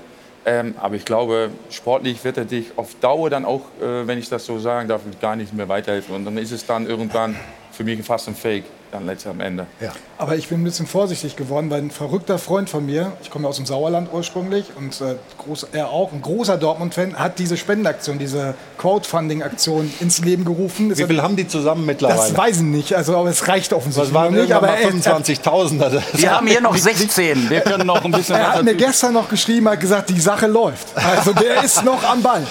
Also der Freund von Björn, der ist der Mann, Mike. der Mike heißt er. Okay, der Ronaldo in die Bundesliga bringt. Nein, also Spaß beiseite. Ich glaube, das wird, äh, wird nicht passieren. Trotzdem lass uns noch mal ganz kurz bei dieser, bei dieser Fan-Geschichte bleiben. Wir zahlen hier die meist, meiste Kohle äh, für unsere Dauerkarte, den Stehplätzen. Es ist teurer als im Puff so ungefähr. Irgendwas steht da in die Richtung, kann es nicht richtig lesen. Gut, dass ich eine Brille trage. Ähm, Stefan, ist das ein Problem für einen Verein, wenn, wenn sich die Süd, die gelbe Wand, dann so negativ positioniert? Ich glaube, das ist ein. Also erstmal entspricht das ja der Wahrheit, weil die Preise wirklich die, die höchsten oder die teuersten sind. Das ist schon ein Problem, ja klar. Vor allen Dingen in Dortmund, ja, mit dieser gelben Wand und dann äh, sind da diese Banner. Gibt auf jeden Fall ja, zu überlegen. Wir haben ja Sebastian Kehl bald hier, der kann dann die Frage beantworten. Ich wollte gerade sagen, da kriegt dann der äh, Slogan echte Liebe eine ganz neue Bedeutung. Ja, in das dem steht da auch Zusammenhang, ja. irgendwo. Irgendwas steht mit echter Liebe. Auch kannst du das alles lesen, Guido? Oder? Heißt das Puff da wirklich? Nee. Doch, doch, da steht was mit Puff. Du hast von Also Rotlicht spielen- angefangen Ja. vorhin. Aber äh, weil du sagst, ja, das ist schlimm mit dem Geld und so, ähm, das stimmt. Aber ich würde Ronaldo holen, nochmal drauf zurück. Natürlich würde ich den holen. Den, den refi- refinanzierst du durch die Trikotverkäufe. Ralf Rangnick sagte übrigens zu mir, im Unterschied, was er zu dir gesagt hat, dieser Mann ist unfassbar fit. Der hat einen unfassbar schönen Körper, der riecht gut. Und was ich gut an Ronaldo finde. Da was bin ich ein bisschen enttäuscht, dass er mir das alles nicht erzählt hat. Nein, aber Florian, was ich gut an ihm finde, er kann doch jetzt irgendwo JWD kicken in Amerika oder was. Nein, der will sich nochmal beweisen. Ich finde das schön und ich finde nach wie vor, dass er eine Daseinsberechtigung hat. Mit diesem Gegenpressing, also dieses wird doch total über, überschätzt. Gegenpressing. Stefan, hör auf. Ja, ja, es geht um Gegenpressing geht es ja nicht. Es geht um, um, um lachsfarbene Trikots Ja. und dass jemand gut riecht. Ja. Das sind eigentlich die wichtigen Sachen. So habe ich das jetzt auch mitverstanden. Das ist auch das, was ich mitgenommen habe. Gut. Gleich nach einer kurzen Pause sprechen wir weiter im Stahlwerk Doppelpass über eine Mannschaft, die noch viel eher in der Krise ist als Borussia Dortmund oder RB Leipzig, nämlich Bayer 04 Leverkusen. Aus dem Pokal geflogen, noch kein Punkt in der Bundesliga. Neun Punkte Rückstand auf die Spitze, wenn die Bayern heute gewinnen. Was heißt das? Bleibt man ruhig? Dazu sprechen wir gleich mit dem Sportdirektor, mit Simon Rolfes im Schaltgespräch nach einer kurzen Pause hier im Stahlberg Doppelpass. Bis gleich.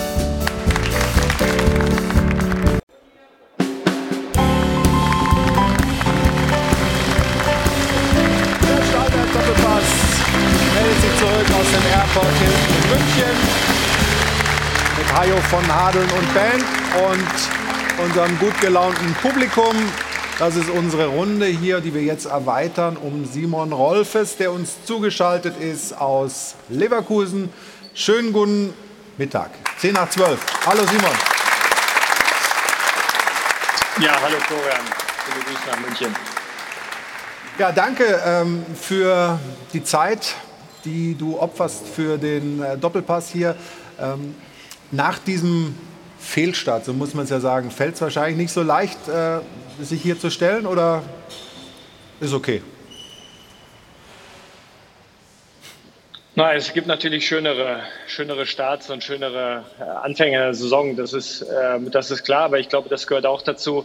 Ähm, es ist selten ja so, dass eine Saison immer glatt durchläuft. Auch im letzten Jahr, wo wir am Ende erfolgreich waren, gab es Phasen, die schwieriger sind.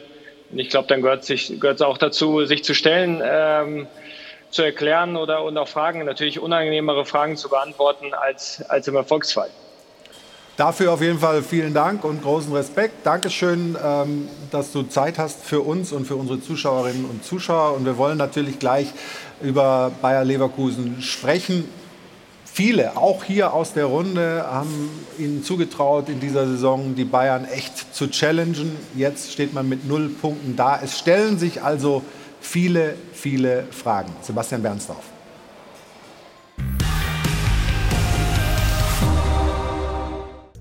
Die Leverkusener Fans gaben alles, um die Spieler aufzumuntern, aber sie hatten auch Fragen. Fragen über Fragen.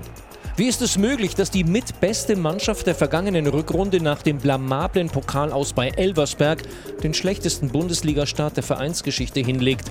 Drei Niederlagen, Tabellenletzter. Wie kann es sein, dass ein Club so einbricht, obwohl der Kader nahezu identisch geblieben ist und die einzige nennenswerte personelle Veränderung lautet, dass Rudi Völler nicht mehr Geschäftsführer Sport ist? Es herrscht eine Verunsicherung, das hat entfernt vielleicht mit dem Pokalspiel zu tun, in der Reihe miteinander Niederlagen, aber nicht nur wegen dem Pokalspiel. Gerardo Seoane und der Versuch einer Erklärung. Aber auch der Trainer fragt sich, warum sein eigentlich so offensiv starkes Team vorne nichts zustande bringt und hinten plötzlich so anfällig ist.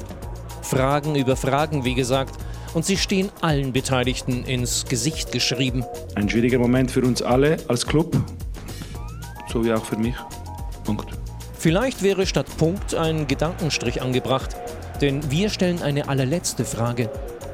Wie lange haben Sie in Leverkusen noch Geduld mit Seoane?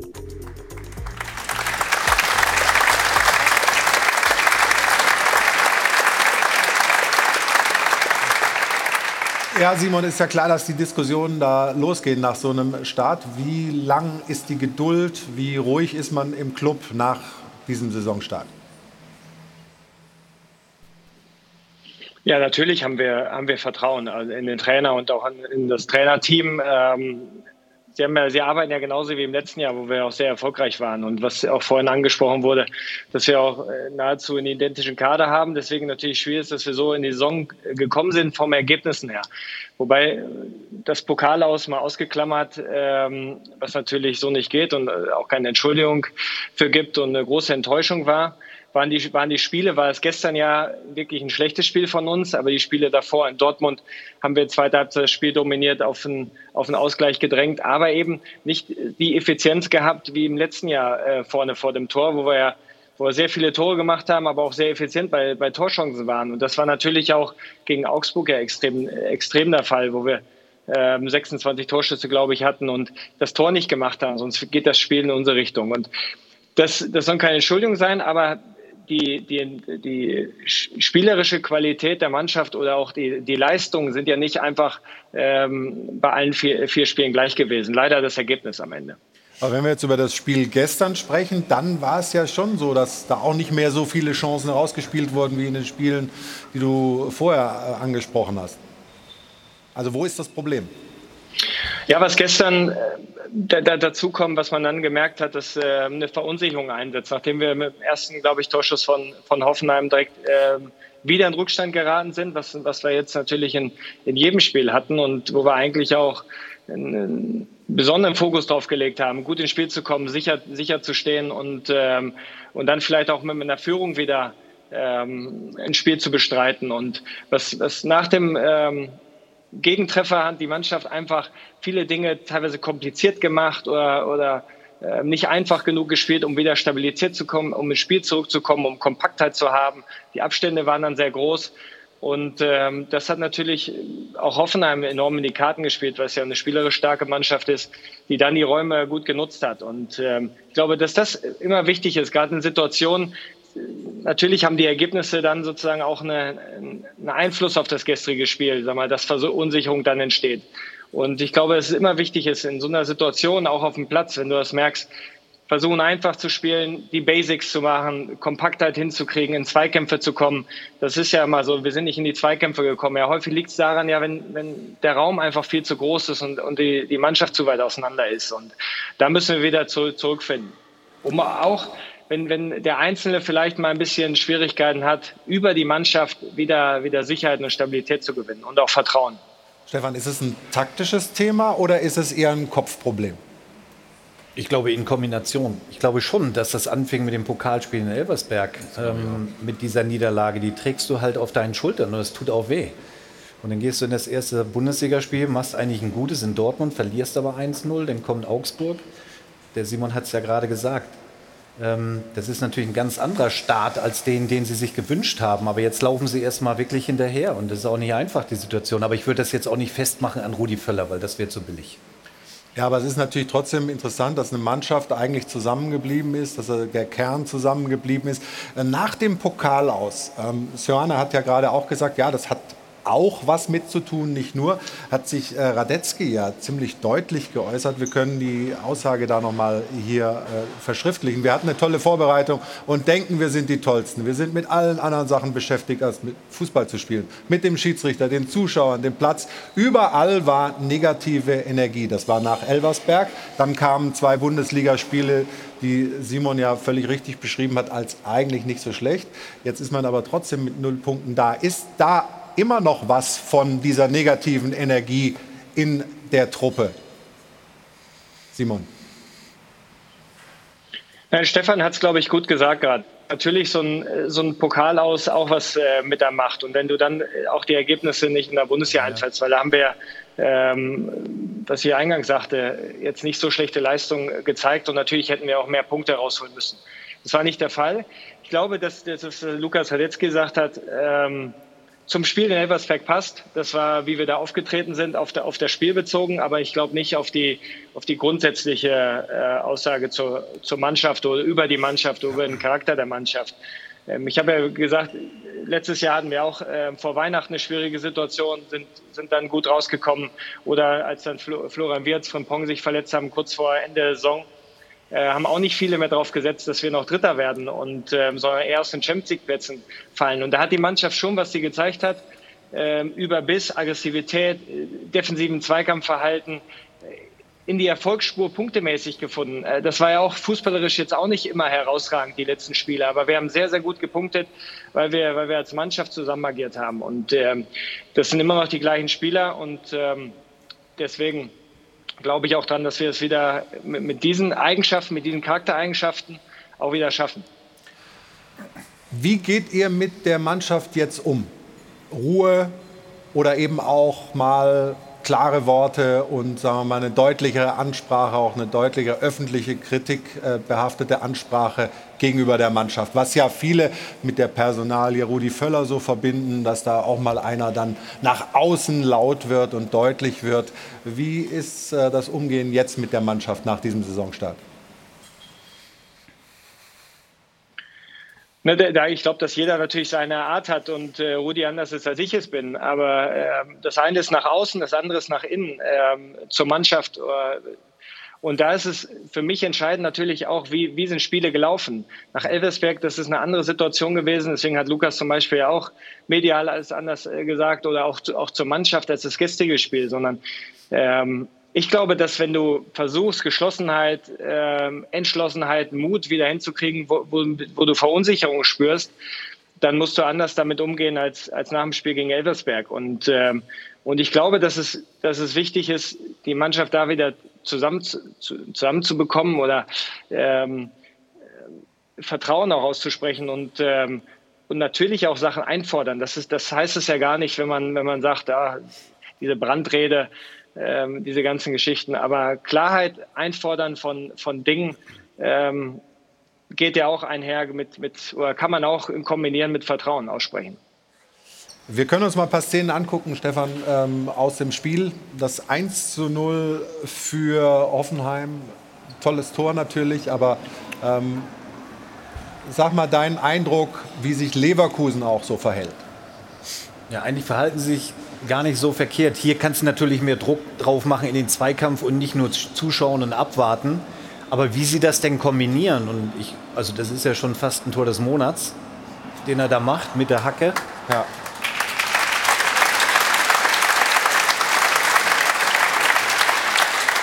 Also der einzige Fehler, den sehe ich eigentlich hier, dass da eben nicht der Zweikampf gesucht wird, sondern zugeschaut wird.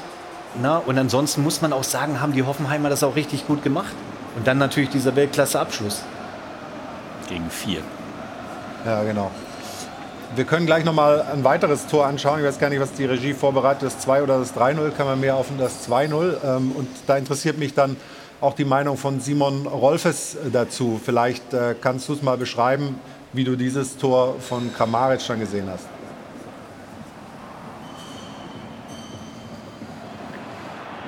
Ja, ich glaube, das war, ähm, da es ja schon ein bisschen gefährlicher war, aber dann ähm, den, den Ball klären und dann natürlich schnell in Ordnung finden. Ähm, versuchen müssen, hier im Zweifel den, äh, den Angriff zu, unter, zu unterbinden, aber dann ähm, auch eine, eine Zuordnung haben, in der Box zu haben. Das ist ja ganz wichtig, bei Flanken am Mann zu sein, Körperkontakt zu haben. Da ist ja, verteidigst du dann ja nicht mehr im Raum, sondern eine, eine klare Zuordnung. Und das ähm, haben wir da nicht gehabt. Das war ja anders als wissen beim ersten Tor. Das ist ja auch das Problem. Es sind ja viele Spieler nach hinten gelaufen. Und manchmal ist, wenn du zu viele hinten hast, sozusagen, wer, wer, wer übernimmt dann? Und in dieser Situation ergibt sich ja eigentlich eine viel klarere Zuordnung und dann muss man auch am Mann dran sein. Stefan, wir haben heute Morgen, als wir uns hier getroffen haben zur Besprechung, mal so eine Rechnung aufgemacht. Ne? Wir haben ja vor der Saison, ich habe es ja vorhin schon gesagt, immer mal überlegt, wer könnte es den Bayern denn schwer machen? Und wie viel Luft hast du da eigentlich, äh, negative Ergebnisse einzufahren? Du hast mal eine ganz interessante Rechnung aufgemacht, wie viele Spiele man eigentlich so verlieren darf, wenn man Meister werden will. Ne? Ja, wir haben ja diese Rechnung zusammen aufgestellt. Ja. Wir haben gesagt, also 28 Spiele sollte man nicht verlieren. Dabei wahrscheinlich, wenn es geht, noch 24 Siege ähm, und fünf Unentschieden. Das ist die optimale Rechnung, dann bist du bei 77, 78 Punkte. So, bei Leverkusen 34 Spieltage haben wir minus drei, weil sie null Punkte haben. 31, dann wird es verdammt eng. Ähm, aber das ist natürlich das Optimum, denn was du rausholen musst. Wie schnell muss der Schalter umgelegt werden, vom Trainer auch mit äh, seiner Mannschaft jetzt? Ja, natürlich schnell. Und ähm, weil der Anspruch, das, das, der, der verändert sich ja nicht, dass wir zu den Top-Teams der Bundesliga gehören äh, wollen. Aber wir wissen natürlich, mit so einem Start ist, es ein, ist das ein längerer Weg. Und da muss man sich Stück für Stück wirklich rauskämpfen, rausarbeiten. Die, die, die Tugenden, die nie immer gefragt sind, wenn, äh, wenn es nicht läuft. Und äh, das müssen wir jetzt in Mainz mit anfangen keine Frage. Aber auch, auch nach Mainz, das wird die nächsten Wochen, wird uns natürlich trotzdem so ein, so ein Start begleiten. Und ähm, das müssen wir auch annehmen und ähm, zwangsweise akzeptieren. Aber ähm, wir haben Vertrauen in die Mannschaft und in, in die Spieler und ähm, ja, werden sie da unterstützen, aber auch in die Pflicht leben, dass wir da in den nächsten Wochen wieder rauskommen klarer, engagierter Auftritt von Simon Rolfes. Ich, ich, ja, ich hätte noch eine Frage dazu, weil Bayer Leverkusen ist ja eigentlich bekannt für eine gute Transferpolitik in den letzten Jahren. Da haben wir viele Spieler geholt, die im Wert gestiegen sind. Dieses Jahr habt ihr fast gar nichts gemacht, Simon. Ähm, ändert sich das vielleicht jetzt nochmal, dass ihr doch nochmal was tut, um den Kader aufzufrischen, um da vielleicht auch ein bisschen Veränderung reinzubringen? Ja, zum einen war ja in den letzten Jahren auch häufig, dass wir einen, einen großen Transfer sozusagen auf der Aus äh, Abgangsseite auch hatten, ne? Leon Bailey oder davor Kai Havertz und dementsprechend natürlich ähm, dann, dann auch investiert haben. Deswegen war dies ja die, die Richtung eher, ähm, den Kader vor allem versuchen zusammenzuhalten, unsere Topspieler zusammenzuhalten und dann versuchen, den Kader zu optimieren. Und das werden wir weiter. Also daran hat sich nichts geändert ob wir jetzt einen erfolgreichen Saisonstart haben oder jetzt einen, äh, keinen erfolgreichen Saisonstart, das werden wir weiter versuchen, äh, im Rahmen der Möglichkeiten, die wir haben, das zu machen. Aber die, das Ziel der Transferperiode war an sich, den, den Stamm oder die, auch die Top-Spieler in diesem Jahr zu halten.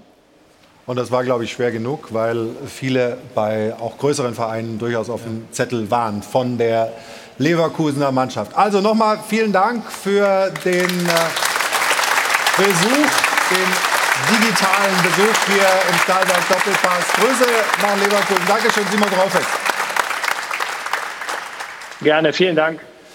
Und wir machen weiter mit dem nächsten Verein, der nicht so in die Saison gestartet ist, wie er sich vorgestellt hat. Und um welchen es sich da handelt, sagt uns jetzt Diana.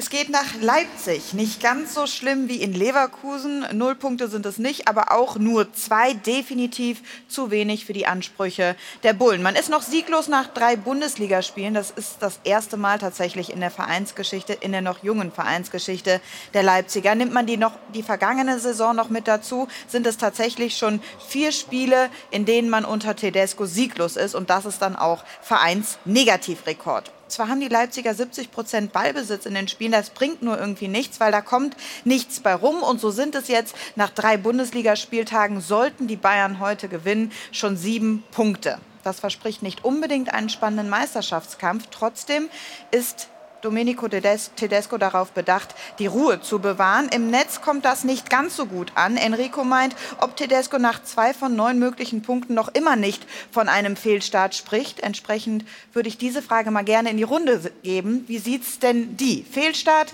in Leipzig, ja oder nein? Guido, ja. was meinst du? Wie kann man das einordnen? Ja, also ich, mein, ich glaube, Tedesco hat schon Kredit durch die, durch die Rückrunde, ja. spätestens durch die Rückrunde in der vergangenen Saison. Aber ich weiß nicht, ähm, mit Jesse Marsch ging es irgendwie ähnlich los in der vergangenen Saison und hat man relativ lang Geduld gehabt. Wird ja. das jetzt so bleiben? Der Start bei, war sogar ein bisschen Tedesco? besser mit ja. Jesse Marsch. Der hat in Mainz verloren, dann daheim gegen Stuttgart, glaube ich, 4-0 gewonnen. Die hatten also nach drei Spielen drei Punkte, diesmal nur zwei. Du sagst richtig, Herr Tedesco hat sich Respekt äh, verdient und auch Vertrauen nach dieser Rückrunde Pokalsieger geworden. Aber ich glaube auch, dass die Zündschnur von Oliver Minzlaff, dem Chef von RB Leipzig, etwas kürzer äh, geworden ist, so er denn überhaupt noch eine hat. Also der Domenico weiß auch, er darf jetzt nicht noch mal zwei, dreimal verlieren, dann würde das wahrscheinlich ganz schnell zur Veränderung kommen. Aber es ist so ähnlich wie der Simon Rolfes gerade gesagt hat. Diese Punkte spiegeln nicht wieder, was sie eigentlich so gebracht haben. Also, dass du in Stuttgart nicht gewinnst, war ein Witz. Der Torwart Florian Müller spielt das Spiel seines Lebens. Dann gegen Köln kriegst du einen Platzverweis, der keiner ist. Dann spielst du zu zehnt äh, weiter und äh, jetzt bei Union Berlin, ich weiß gar nicht, da wird es wieder so drüber weggegangen. Es war ein ganz, ganz klarer Elfmeter an Timo Werner. Dann geht so ein Spiel vielleicht in eine andere Richtung. Vielleicht, vielleicht auch nicht. Wir schauen uns die Szene später an. Ja. Wir haben noch ein, ja. ja, also es gibt ein paar Dinge, die nicht so gut sind, ein paar Widerstände, die sie nicht gebrochen haben. Aber klar, zwei Punkte aus drei Spielen, das ist äh, zu wenig. Viel zu wenig. Vor dem Spiel habe ich mich noch getröstet aus Leipziger Sicht, dass der Jürgen Klopp genauso beschissen gestartet ist, auch zwar unentschieden mit dem FC Liverpool. Aber jetzt wird es natürlich haarig, ja. Stefan, was sind die Probleme da? Weil wir haben ja, glaube ich, auch nicht ganz zu Unrecht gesagt, Mensch, der Kader ist aber mega. Was die da alles geholt haben, was sie gehalten haben, was da für eine Qualität auf jeder Position ist eigentlich, daran kann es ja nicht liegen. Werner noch dazu geholt. Ich glaube, der Plan von Leipzig war schon so, ähm, die ersten zwei Spiele gewinnen und in Berlin gegen Union einen Punkt mitnehmen, also sprich sieben, jetzt haben sie nur zwei. Ich bin trotzdem der festen Überzeugung, dass der Tedesco der richtige Trainer ist. Keine Frage, auch in einer mal schwierigen Situation. Aber es kommen ja Leute, die sagen, ja, warte mal im zweiten Jahr, ich erinnere mich an Schalke und so weiter. Ja, das sind ja Journalisten. Ja, ja. Ja, ja. Das sind auch ähm, Menschen. Das sind auch Menschen. Ich habe ja nichts dagegen gesagt. Nur ich glaube, man muss das ja immer, also ich glaube schon, dass sie nachdenken über die Situation, die sportliche Situation von Leipzig, aber ich würde es auf keinen Fall festmachen an dem Trainer oder an den Spielern. Aber Frank, wenn wir mal einfach unabhängig jetzt von, von der Leipziger Situation, wenn du als Verantwortlicher, wie Oliver Minzlaff sagst, mit, da passt eigentlich alles, Kader passt und so, die Ergebnisse passen nicht dazu. Wie gehst du damit um? Was machst du? Was, was, du kannst ja nicht immer nur sagen, ja eigentlich und hättest da nicht die rote Karte und wäre da nicht der gegnerische Torwart so gut gewesen. Ähm, das dürfen wir Journalisten, wobei du bist ja auch ein ehemaliger Fußballer, bei dir ist es nochmal ein Sonderfall. Aber ähm, wie geht man damit um? Ich glaube, dass ähm, das, was äh, Simon ähm, Rolfes für, für Leverkusen gesagt hat, glaube ich, erstmal der richtige Ansatz ist, ähm, erstmal zu trennen zwischen ähm, dem Ergebnis und der Leistung, ähm, wenn auch natürlich der Ergebnisdruck natürlich da ist, gerade bei Clubs wie ähm, Leipzig, wie Leverkusen, auch wie Dortmund, ne, die natürlich auch gewisse Ansprüche an sich haben, ähm, auch nach außen äußern, kann man das nicht komplett trennen. Trotzdem ist das erstmal der erste Schritt, um dann natürlich letztendlich zu entscheiden, an welchen Stellschrauben kann und muss ich auch drehen, ähm, damit ich wieder die Erfolgswahrscheinlichkeiten erhöhe. Und ähm, da muss man auch, glaube ich, äh, bei diesen Clubs, die diesen Anspruch haben, diese Unzufriedenheit natürlich auch zum Ausdruck bringen. Das ist, glaube ich, ganz normal, ob das dann von den Offiziellen ist, vom Trainer, aus der Mannschaft heraus, äh, damit auch wieder Reibung entsteht und letztendlich auch ähm, ja, sich etwas verändert, weil natürlich ähm, kein Verein, der in die Champions League möchte, ähm, mit äh, diesem Start dann auch zufrieden sein kann. Aber Simon Rolfes hat auch was sehr Interessantes gesagt. Und zwar, klammern wir den Pokal mal aus. Nee, klammern den eben nicht aus, weil ja. das war im Prinzip die Wurzel allen Übels. Die haben eine Top-Vorbereitung gespielt. Und ähm, bei Leverkusen von offizieller Seite war, bis auf äh, Radetzky, der ja so ein bisschen der Seismograph, finde ich, schon seit Jahren in der Mannschaft ist, mhm. der mal ein gutes Gespür hat, ähm, wie funktioniert das Gefüge, der hat als einziger draufgehauen oder hat mal aufgezeigt und hat gesagt, das, so ein Pokal aus, Freunde, das geht nicht. Und ähm, ich habe mit äh, Rudi Völler ähm, zum Bundesliga-Auftakt, ähm, wir haben übrigens bei Sat 1 tolle Experten, fällt mir gerade auf, ähm, äh, du gesprochen. nicht zu oft ja, die, die, die Nein, aber, ran. Also es ist ganz aber, toll, was aber, aber ähm, ähm, Rudi, hat, äh, Rudi war immer noch geschockt, eine Woche später, und hat gesagt, ich habe alles kurz und klein gehauen äh, zu Hause auf dem Sofa. Und ähm, das hat mir so ein bisschen gefehlt. Theo Arne hat danach gesagt, ja, Pokal aus, wir sind aber jetzt nicht depressiv. Ja, warum denn nicht? Also ich meine, das ist eine Mannschaft, die, die äh, eigentlich Potenzial hat, um was Blechernes in der Hand zu haben. Und man hat sich darüber aus meiner Sicht viel zu wenig geärgert. Und vielleicht ist das jetzt was, was diese Mannschaft äh, komplett verunsichert hat, nämlich nach einer Top-Vorbereitung gegen den Drittligisten rauszufliegen und diese Verunsicherung, die zieht sich jetzt bis in die Liga. Das war jetzt nochmal äh, der Rekurs Richtung Leverkusen. Klar gibt es da Parallelen zwischen den zwei Vereinen, wobei bei Leipzig es nicht so ruhig gewesen ist. Oliver Minzlaff hat sich äh, schon sehr deutlich auch öffentlich geäußert über die Unzufriedenheit, von einem beschissenen Saisonstart gesprochen. Und das ist ja jetzt nicht besser geworden durch das Spiel. Wir gucken uns mal das 2 zu 0 an von Union. Ari, was ist dir da aufgefallen oder fällt auf, wenn du es jetzt anschaust? Ähm, was das Verhalten von Leipzig angeht. Der Ball, der da gerade gespielt wird, der hat Tedesco wahnsinnig geärgert. Ja, das ist sicherlich aber auch das, das, das Anschließende, dieses äh, Restverteidigung, dass da überhaupt kein. Ja, man steht zwar da, aber irgendwie ist man nicht richtig da, man geht nicht richtig hin. Und ich glaube, es wird an diesem Tag zweimal passiert sogar. Aber es kommen unheimlich viele Fehlpässe zustande, auch Zweikampfverhalten, was man jetzt gerade hier sieht. Die waren einfach, wo ich das Spiel gesehen habe, sie waren einfach ja, ob sie stinksauer waren. Wir haben das Gefühl gehabt, Leipzig kommt hier hin, die will das Spiel gewinnen. Allein das ist so eine Frechheit, dass sie hier überhaupt hier hinkommen und das Spiel gewinnen wollen. Und das ist, äh, so haben sie auch aufgetreten. Die haben, ja, sie waren einfach richtig gut. Aber Leipzig muss man sagen, viele Fehler gemacht. Sie kamen nicht durch. Natürlich auf der äh, Leistung von Union darf man dann letztendlich nichts dazu sagen. Die war ja richtig gut gestern. Aber für so einen Topclub wie Leipzig ist es dann doch zu wenig äh, Durchschlagkraft. Verlässt man sich zu sehr auf die Qualität, auf die individuelle Qualität? So nach dem Motto, das lösen wir alles spielerisch und, und es fehlt so der, der letzte, der letzte, allerletzte Biss bei RB? Es geht ja nur zusammen, auch wenn, wenn du diese außergewöhnlichen Individualisten hast, keine Frage. Aber es geht nur zusammen, vor allen Dingen das Verteidigen. Und du weißt ja, wie Union spielt, bei Ballgewinn sofort in die Spitze zu spielen, nachzurücken und relativ schnell zum Abschluss zu kommen. Das konnten sie nicht unter, unterbinden. Natürlich kannst du das unterbinden mit taktischen Foul, aber mhm. das haben sie halt nicht gemacht. Also nur spielerisch geht dann auch irgendwann nicht mehr. Ne? Aber klar ist, dass Union natürlich wirklich eine starke Mannschaft ist. Du hast es gesagt, und Jahr für Jahr schaffen die das nach einem Umbruch äh, wieder sensationell ja. zu performen. Also großer Respekt für das, was Union macht. Wir bleiben aber bei Leipzig. Nach einer kurzen Pause sprechen wir noch mal über die Personalie Max Eberl, die ja da so äh, rumgeistert. Viele können sich das vorstellen, viele raten ihm davon ab, das zu machen. Mal schauen, was wir da in der Runde dazu Erhellendes beitragen können. Nach einer kurzen Pause hier im Stahlberg Doppelpass. Bis gleich.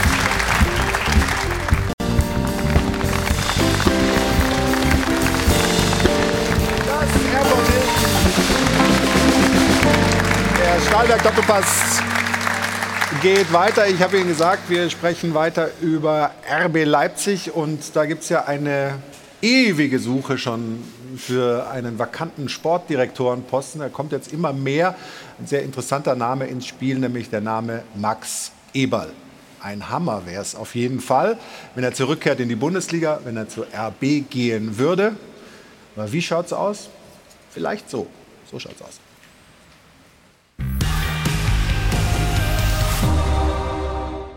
Leipzig ist zwar der Bundesliga-Club mit der kürzesten Vereinsgeschichte, doch dafür führt RB die wahrscheinlich längste Suche nach einem Sportdirektor aller Zeiten durch. Hier die Leipziger Scouts bei der Arbeit.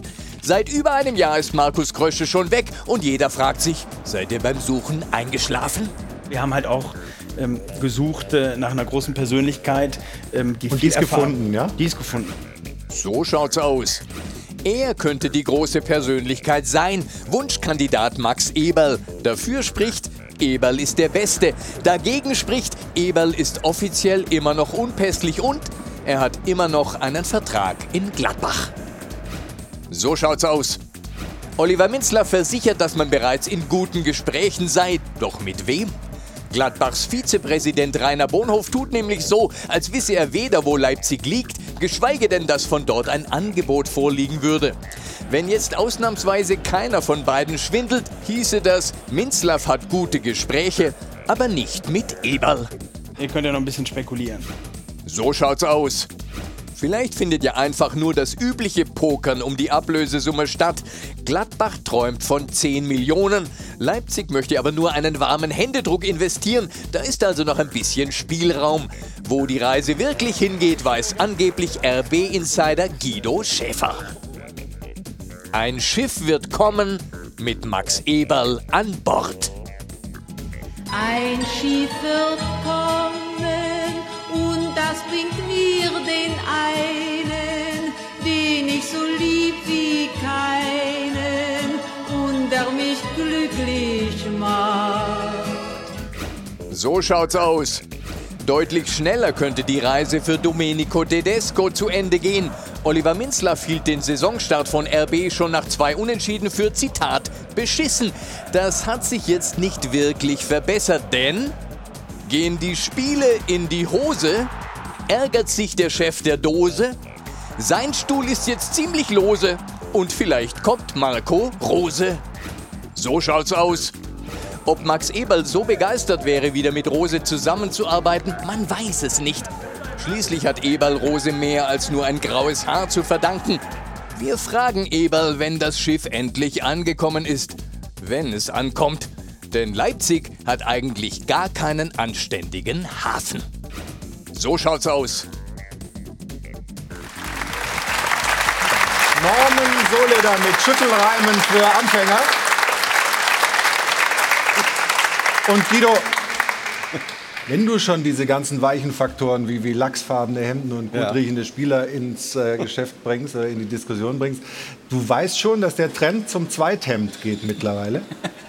Also, pass auf, ich habe davon fünf. Und das habe ich heute Morgen so. eigenhändig gebügelt oben in meinem Hotelzimmer. Das nur, Matthias, du lässt ja bügeln. Nee, also, Ich brauche nicht zu bügeln, T-Shirt hilft. Ja, ja. also ähm, diese, diese Sportdirektorensuche, die ist natürlich die never-ending Story, das stimmt. Ähm, der Herr Minzlaff hat mir mal in einem sehr vertraulichen Gespräch gesagt, vom Deswegen halben Jahr, zitierst du draus. vom halben Jahr, es wird einer mit einem Ruf wie Donnerhall. Ähm, er spricht sechs Sprachen, aber kein Deutsch. Da dachte ich sofort, Lothar Matthäus. ja. Boah. Er war es nicht. Nein, dann kam ich, Spaß beiseite, dann kam ich zu Thierry Henry. Dann war es ja mal der Herr Edwards äh, aus Liverpool, der hatte wohl auch schon zugesagt, dann wegen der Indiskretion hat er wieder abgesagt. Aber jetzt Max Eberl, ja, die Zeichen verdichten sich schon, der könnte es werden. Der Kommentar, das war nicht so ernst gemeint, das mit dem Schiff. Außerdem ist er jetzt viel dünner. Ja. Und einen Hafen haben wir auch, einen Stadthafen, der wird gerade gebaut. Genau, also so ernsthaft sind die Matzen auch in dem Fall nicht. Ja, habe ich ja gemerkt. Ja. So schaut's aus, ist nicht unbedingt immer nur ganz ernsthaft, falls du es nicht mitgekriegt hast. Also, Ah, doch, das habe ich Hast du, hast du mitbekommen. Ja, also wir hatten auch das Gefühl, als Oliver Winzlaff hier war, sprach er eben auch von einem großen internationalen Namen und man sei sich also einig. Das waren wahrscheinlich, wir haben äh, ein paar Bilder hinter uns, eben Leute wie Thierry Henry oder andere, die man da äh, präsentieren wollte. Es hieß ja auch, spätestens zum Saisonstart ist es dann soweit. Jetzt muss man offensichtlich neu nachdenken. Ähm, Max will aber wahrscheinlich von sich aus auch jetzt noch nicht oder kann noch nicht, das wissen wir nicht genau. Wie siehst du die Situation bei der Sportdirektorensuche bei RB? bisschen speziell, weil Sie ja schon vor einem halben oder dreiviertel Jahr gesagt haben, wir werden jetzt einen präsentieren und das ist nach wie vor nicht der Fall. Ähm, kommt Oliver Minzlaff ein bisschen unglaubwürdig rüber. Also ich würde mich freuen, wenn er nochmal in die Sendung kommt. Ja, ich mich auch. Mal schauen, ob er bald mal zur Verfügung steht. Wäre Max Eberl denn der Richtige? Wäre das dann, wenn man so neudeutsch sagt, ein Match? Also erstmal die Vorstellung, Max Eberl nicht mehr äh, als Gladbach-Verantwortlicher bei einem anderen Verein ist erstmal schwierig. Das ähm, hat halt sehr, sehr lange, sehr, sehr gut gematcht. Für mich persönlich ist das so ein bisschen wie Christian Streich aus Freiburg weg, äh, woanders kann ich mir auch nicht vorstellen. Aber es wird wohl so sein, dass Max Eberl, wenn er sich wieder ähm, gesund fühlt und ähm, in der Verantwortung sieht, sicherlich noch mal irgendwann wieder bei einem Verein aufschlagen in Zukunft. Und das könnte RB Leipzig durchaus sein. Ähm, dass er ein hervorragender Sportdirektor ist und ähm, über Jahrzehnte in Gladbach ähm, überragende Transfers getätigt hat, das ist bekannt. Und insofern, also wenn man ihn kriegen kann, dann kann er, man nur gratulieren. Was hätte, was hätte er denn in Leipzig, was er in Gladbach vielleicht nicht hätte, hatte? Andere Geld? Qualität, mehr Geld? Also jetzt nicht für ihn persönlich, sondern um, um damit gestalterisch tätig Ja. zu werden. Ihr reduziert es in Leipzig sehr, sehr aufs Geld. Na klar ist Geld da, aber ist noch was anderes da. Liebe. Wir, haben, wir sind detailversessen. Wir haben die beste Tageszeitung vor Ort, auch die älteste übrigens in Deutschland. Ja. Nein, also Markus Eberl würde, Markus sage ich schon, Max Eberl würde natürlich passen. Äh, perfect fit, sagt da immer Oliver Minzlaff äh, zu dem Thema. Und sie brauchen jetzt auch langsam mal ein Gesicht, weil äh, der, die Außendarstellung ist nicht so gut. Ja? Der Oliver ist, ist ja, wie gesagt, sehr äh, imp- impulsiv und nach zwei Spielen von beschissenen Start zu reden, weiß ich nicht, ob das ein Sportdirektor Max Eber getan hätte. Ich glaube, ja, er würde passen. Er passt auch zu jedem Verein. Du bist auch von der ARD übrigens weggegangen, konnte man sich nicht vorstellen. Jetzt machst du mehr Kohle bei Sat 1. Ja, also, äh, ja, er würde auf jeden Fall passen. Du, es geht nicht immer um Geld. Ja? Das ist bei RB so, das ist bei mir auch so. Manchmal muss auch der Job noch mehr Spaß machen. Aber ich glaube, das könnte Max Eberl natürlich Spaß machen, weil er immer gesagt hat, äh, das war sein Credo in Gladbach, ich möchte was Blechernes irgendwann mal in der Hand halten. Und das ja. könnte er natürlich bei RB wahrscheinlich ein bisschen Das eher. kann er in Leipzig tun und er ist natürlich für den Tedesco, für den Domenico wäre es auch wichtig, dass er mal jetzt einen Mann mit Strahlkraft hat, der in die Kabine reinkommt, der mal Fußball gespielt hat, der weiß, wie das Geschäft läuft. Da fehlt es ein bisschen bei RB äh, an dieser äh, richtigen, äh, an diesem Stallgeruch äh, in der Vereins, äh, in der Clubführung. Das sind alles tolle Leute. Minzler war ein toller Mittelstreckler, macht auch tolle geschäftliche Entscheidungen, aber er hat halt nicht gekickt. Und ich sage jetzt mal als alter Fußballer, das ist schon ein Vorteil, wenn man mit kurzen Hosen mal ein ordentlicher Spieler war, so wie du und Baumann. Glaubt ihr, glaubt ihr, dass äh, das imagemäßig für Max Eberl, glaubst du, dass, dass das ein Problem werden könnte? Ich habe erst, ich hab erstmal ein Problem mit der ganzen Diskussion. Ich habe verfolgt das zwar aus der Ferne und habe das gelesen, dass Max Eberl immer wieder auftaucht. Wir dürfen aber nicht vergessen, der ist ja nicht ganz freiwillig gegangen. Dem ging es gesundheitlich nicht gut. Und äh, ich weiß jetzt überhaupt nicht, wie es ihm aktuell geht. Und wir diskutieren einfach über den oder über ihn und wissen nicht, wie es ihm geht. Also schade, dass man da gar nichts hört. Vielleicht ein Hinweis mal vom Berater von ihm wäre ganz, wäre ganz hilfreich. Vielleicht geht es mir auch gar nicht gut und der ist überhaupt gar kein Thema. Und jetzt komme ich zu deiner Frage. Natürlich kann er da arbeiten. Das Image wäre ein bisschen beschädigt, klar, weil alle sagen, das ist Gladbach, der hat die verlassen, vor allem wenn es jetzt zeitnah passieren würde. Aber ich habe gelernt, im Fußball wird alles verziehen. Und das andere ist, äh, ich habe immer das von vielen Protagonisten gehört, da ist so eine Sucht da, diesen Job wieder ausüben zu können, weil dieser, dieses Geschäft, dieses Business, gar nicht so sehr das Geld, äh, sondern einfach was bewegen zu können und in, dieser, in, dieser, in diesem Geschäft was machen zu können, das ist so groß, diese Sucht, dass man auch wieder zurückkommen will. Und wenn man das dann auch in Leipzig machen kann, wo man wirklich was bewegen kann, weil die Möglichkeiten da sind, ähm, glaube ich auch, dass das schnell vergessen wird und es wäre kein Imageproblem für ihn. Höchstens, wenn er dann nach Gladbach kommt zum Auswärtsspiel. Das wird nicht angenehm. Mhm. Aber wie gesagt, wir sollten nicht vergessen, keiner weiß, wie es Max Eberl geht. Klar, aber äh, Oliver Minzlaff hat gesagt, wir sind in guten Gesprächen, hat es auch nicht so dementiert. Also gehen wir schon davon aus, dass da ein bisschen mehr dran ist als nur so ein paar äh, Zeitungsmeldungen. Aber Ari, sorry. Er hat es ja nicht dementiert. Ich denke auch, dass er ein bisschen mehr dran ist. Ich glaube, das ist äh, ähm, auch eine, für Leipzig eine gute Lösung. Gut, Max äh, kenne ich ja auch schon Jahre. Ich weiß ja auch, äh, wie er gearbeitet hat, wie viele andere auch. Und ob er jetzt ähm, Äh, wie, ges- wie gesagt, er ist ja klein angefangen, hat aber auch Gladbach in die Champions League gebracht. Also er weiß schon, worum es hier geht. Er hat sicherlich auch mit hohen Summen gearbeitet. Äh, dass er jahrelang in Gladbach wird, wegen einem äh, gesundheitlichen Problem weggegangen ist. Diese Disku Diskussion wird es auf jeden Fall geben, die nächste Woche. Wenn er es sein würde, wir sagen, kann er das überhaupt? Letztendlich entscheidet er das selbst. Absolut. Matthias hat auch immer, du bist auch, warst auch mal Gladbach, ja. Das nehme ich dir auch übel, dass du als Stadionsprecher jedes Mal bei mir weggelaufen bist, weil irgendwann hast du dich von mir verabschiedet. Aber irgendwann geht jeder mal. Ähm, Ich habe dich so oft gefeiert. Ja, und deine Tore ja. habe ich noch laut durchgesagt. Max hat ja nicht so viele geschossen, insofern konnte ich seinen stimmt, Namen damals nicht so oft rufen. Aber ich Aber ja- denke, dass Max äh, für Leipzig eine gute Lösung ist, weil er ist, äh, er hat auch in Gladbach unheimlich viele mehr gute Entscheidungen getroffen als schlechte und äh, ich glaube, das kann er einfach. Okay, wollen wir es damit bewenden lassen bei dem Thema? Wir warten mal ab, was Max entscheidet, was RB dann ähm, draus macht und sind gespannt. Wäre auf jeden Fall eine tolle äh, Geschichte für die Bundesliga, wenn Max Eberl sich in einer aktiven Position wieder zurückmeldet. Wir sprechen gleich weiter hier in der Runde. Ähm, gehen Sie aber nicht weg, denn jetzt gibt es die Quoten fürs Bayern-Spiel am heutigen Tag und zwar mit der Kollegin Anna Dollack und dann geht es in anderthalb Minuten gut hier weiter im Stahlwerk Doppelpass. Anna, bitte. Willkommen zurück. Liebe Zuschauerinnen und Zuschauer beim Stahlwerk Doppelpass und vielen Dank an Anna Dollack mit den Quoten vom Bayern-Spiel. Also, wenn Sie noch wetten wollen, dann wissen Sie jetzt, was es gibt auf jeden eingesetzten Euro. Wir kommen zum Thema VAR. Fünf Jahre ist der Geburtstag, ein runder, erster runder Geburtstag dieser immer noch umstrittenen Geschichte Videoschiri. Und äh, das machen wir in unserer neuen Rubrik. Wir fragen jetzt mal den Schiedsrichter.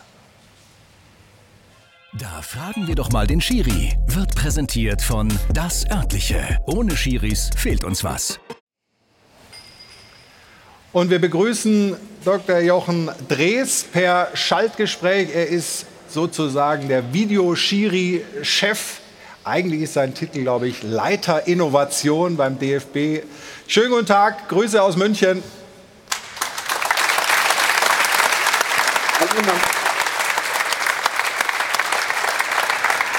Gibt es denn zum fünften Geburtstag mehr Glückwünsche oder mehr Kritik, was den VAR angeht bisher?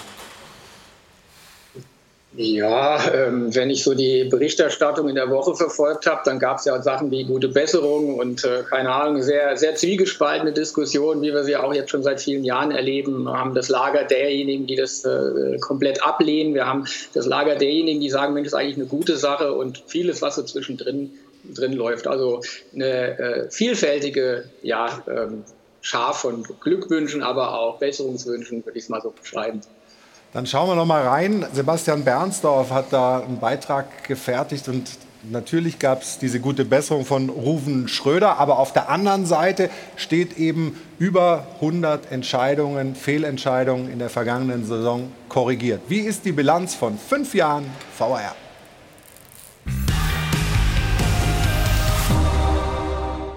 Der Video Assistant Referee, kurz VAR oder Videoschiedsrichter. Kommunikationscheck, verstehst du mich? Ja, ja. Da, links hoch, links hoch. Check, check, check, check, check.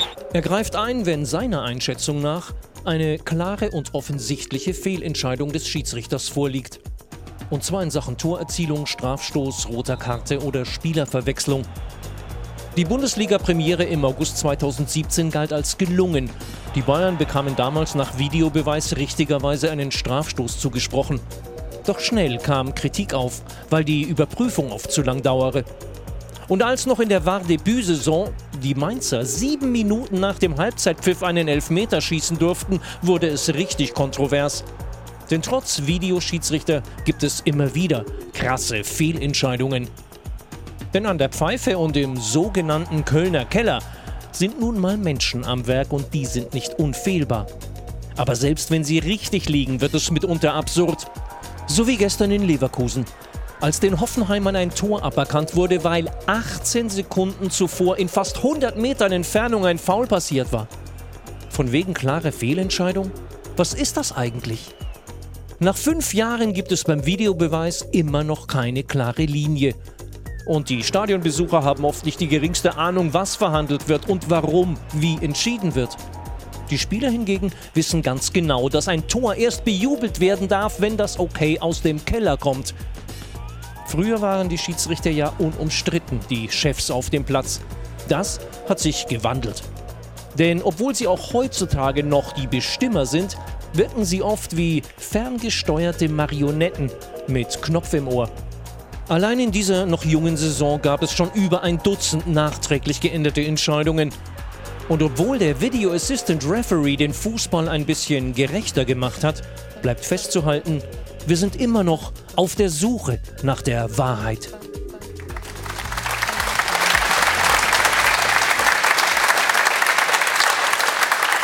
Bevor wir auch hier in der Runde ein bisschen diskutieren, Johann Drees, was läuft alles gut und wo gibt es noch Verbesserungsbedarf oder läuft etwa alles gut? Nee, es läuft nicht alles gut. Wir sind immer natürlich dabei, um zu überlegen und zu justieren, was können wir besser machen, äh, wo können wir nachlegen. Äh, wir haben es eben im Beitrag ja gehört, so ein paar Themen, die mich auch umtreiben, Thema Transparenz im Stadion beispielsweise. Ähm, wir, haben Grund, wir haben ein grundsätzliches Problem eben im Beitrag angesprochen. Ähm, das sind eben so Entscheidungen, die nicht faktischer Natur sind. Und da würde ich sagen, das, was sehr gut läuft, sind diese, diese faktischen Entscheidungen, wo wir durchaus schwarz-weiß trennen können. Also ist der Ball im Aus, ist der Ball im Tor, ja oder nein? Findet das Foulspiel vor dem Strafraum statt oder, oder im Strafraum? Das sind Sachen, die einfach eigentlich gut funktionieren. Ähm, es gibt nach wie vor immer Diskussionsbedarf bei Situationen, die wir eben nicht schwarz-weiß können.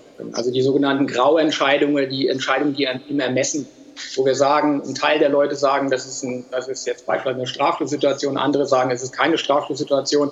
Ähm, dieses, äh, ja, diese Orientierung klar und offensichtlich falsch ist natürlich auch immer eine gewisse subjektive ähm, äh, Geschichte. Wir haben die Erfahrung gemacht, es macht zum Beispiel einen Unterschied bei einer Strafraumsituation, wenn Sie einen Stürmer fragen äh, äh, zu dieser Situation und einen Abwehrspieler beispielsweise. Ähm, da ist es immer schwierig, auch nach außen hin eine klare Linie festzulegen, an der sich dann auch jeder äh, orientieren kann. Und das werden wir auch nie zu 100 Prozent erreichen, sondern ich glaube, ähm, da können wir nur den Input von außen auch nehmen in gewissen Situationen, äh, um dann auch festzulegen, was ist denn klar und offensichtlich falsch. Und wir hatten es ja letzte Woche in der, in der Sendung die, die Situation in, äh, in Berlin, äh, wo Frank Willenborg ja zugeschaltet war. Ähm, da wurde ja auch dann hinterfragt, ja, ist das denn schon klar und offensichtlich falsch? Also ähm, es ist dann immer wieder, dass natürlich Leute dann auf der einen Seite sagen, ja, es war doch eine Berührung am Fuß, dann kann das doch nicht klar und offensichtlich falsch sein. Andere sagen, nee, äh, das war falsch, war klar und offensichtlich falsch, wurde letzte Woche auch so diskutiert. Wir haben jetzt mittlerweile mit, äh, ich glaube, fast 20 Trainern und äh, Offiziellen gesprochen. Und da ist zum Beispiel die Rückmeldung, dass alle 20 Trainer gesagt haben, dieser Strafschluss darf nie stehen bleiben. Das ist für sie eine klare Fall, äh, Fehlentscheidung, die da auf dem Feld, Feld getroffen worden ist. Und an solchen Äußerungen und in der Diskussion mit den Vereinen, mit den Betreffenden, äh, auch nicht nur mit den Betroffenen in der jeweiligen Situation, da orientieren wir natürlich auch so eine Linie, äh, die wir weiterentwickeln. Wie, wie ist es denn, Frank, wie, wie bewertest du diese fünf Jahre bisher? Also die, die Schwierigkeiten haben wir ja versucht schon ein bisschen aufzudröseln, es gibt aber auch positive Punkte. Dass nicht alles optimal läuft, ähm, das ist, glaube ich, auch klar. Ähm, und ähm, trotzdem bin ich persönlich ein absoluter Befürworter für den Videoassistenten, weil ich glaube schon, dass ähm, das den Fußball ein Stück weit gerechter macht. Es werden einfach deutlich weniger Fehlentscheidungen getroffen. Ähm, was man aus meiner Sicht auch nicht vergessen darf, ähm, ich glaube, er wirkt auch präventiv. Ähm, ich habe jetzt zwar keine Statistik da, aber ich glaube, so das Thema Tätlichkeit, Schwalben im gegnerischen 16er ähm, so die kleinen zu, zu suchen, Gemeinheiten. Ähm, das hat glaube ich, äh, ist, glaube ich, zurückgegangen. Und ähm, wir sind natürlich auch grundsätzlich in Deutschland ähm, sehr wahrscheinlich ähm, sehr schnell dabei, immer irgendwas zu kritisieren. Wenn wir jetzt den Videoassistenten abschaffen würden, ähm, würden mindestens genauso viele Menschen ähm, fragen, warum? Wir haben die technischen Möglichkeiten. Ähm, es wäre doch deutlich gerechter und besser, wenn wir einen Videoassistenten hätten. Wir müssen aus meiner Sicht daran arbeiten, dass ähm, die Entscheidungen einheitlicher werden, besser werden letztendlich. Ähm, aber ich würde den Videoassistenten auf keinen Fall ähm, komplett abschaffen wollen. Wir sprechen gleich weiter mit äh, Jochen Drees, auch über diese Szene, die ist vorhin schon mal angesprochen worden, nämlich die Szene gestern. Ist das nicht eigentlich ein Elfmeter, den Timo Werner und damit respektive RB Leipzig hätte kriegen müssen? Schiri Eitekin war der Meinung, nein. Wie es die Runde sieht, wie es der Innovationschef des DFB sieht, warum der VAR da nicht sich so eingebracht hat, dass Aitekün überstimmt wurde. Das besprechen wir nach einer kurzen Pause. Einen Moment Geduld, dann geht es weiter in dieser interessanten Diskussion über den Video Assistant Referee. Bis gleich. Und jetzt gibt es noch was zu gewinnen. Wenn Sie wollen, mitmachen mit VI Price, Sport 1 und Nico Rosberg gibt es tolle Preise und wir unterstützen dabei auch noch die Menschen in der Ukraine. Also gewinnen und was Gutes tun. Und nach der Pause sprechen wir weiter über die Schiedsrichterei in Deutschland. Bis gleich.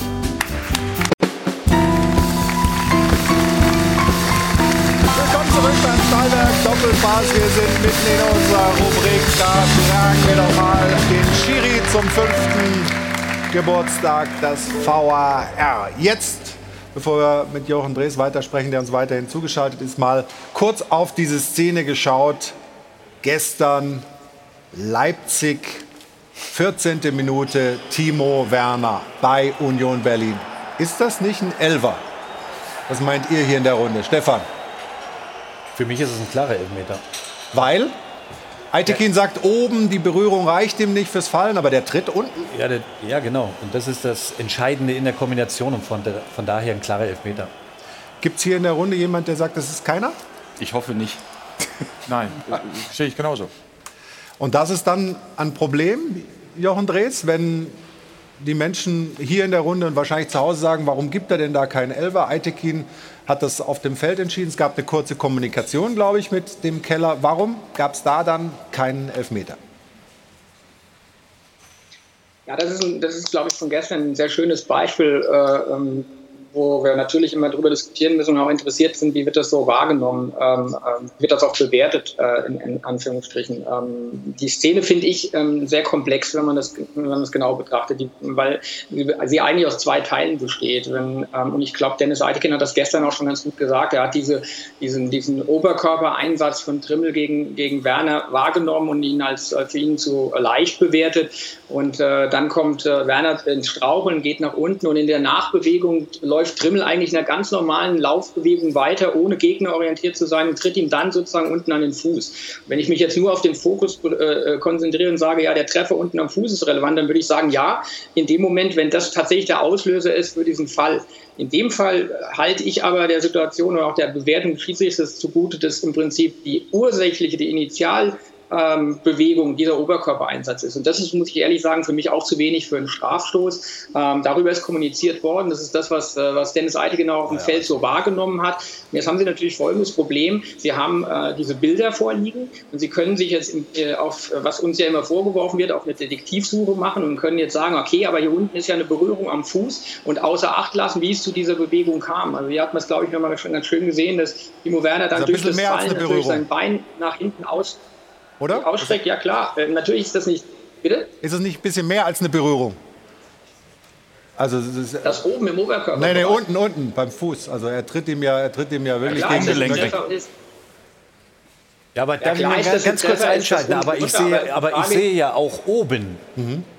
Es war Reicht ja schon, oben eine, auch schon? Ein, ein Wegdrück, eine Wegdrückbewegung. Ja, es ist ja nicht Schulter an Schulter, so wie wir mal gesagt haben, wenn die ah. Schulter unten ist, kann man den Kontakt suchen aber es wird nicht gepfiffen, aber es ist schon eine aktive Bewegung. In der Kombination mit dem, mit dem unten ja. ist das doch ein Elfmeter. Also Und es denn, wird ich meine, ich habe nie gekickt, ich habe nicht so viel Ahnung.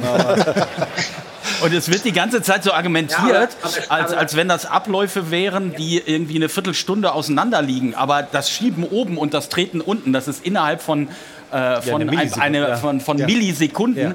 Und ähm, insofern, du, er fällt ja auch Klar, wenn er ihn unten nicht trifft, würde ich auch sagen, ja, oben ein bisschen geschoben. Aber es ist einfach beides und es ist eine Aktion.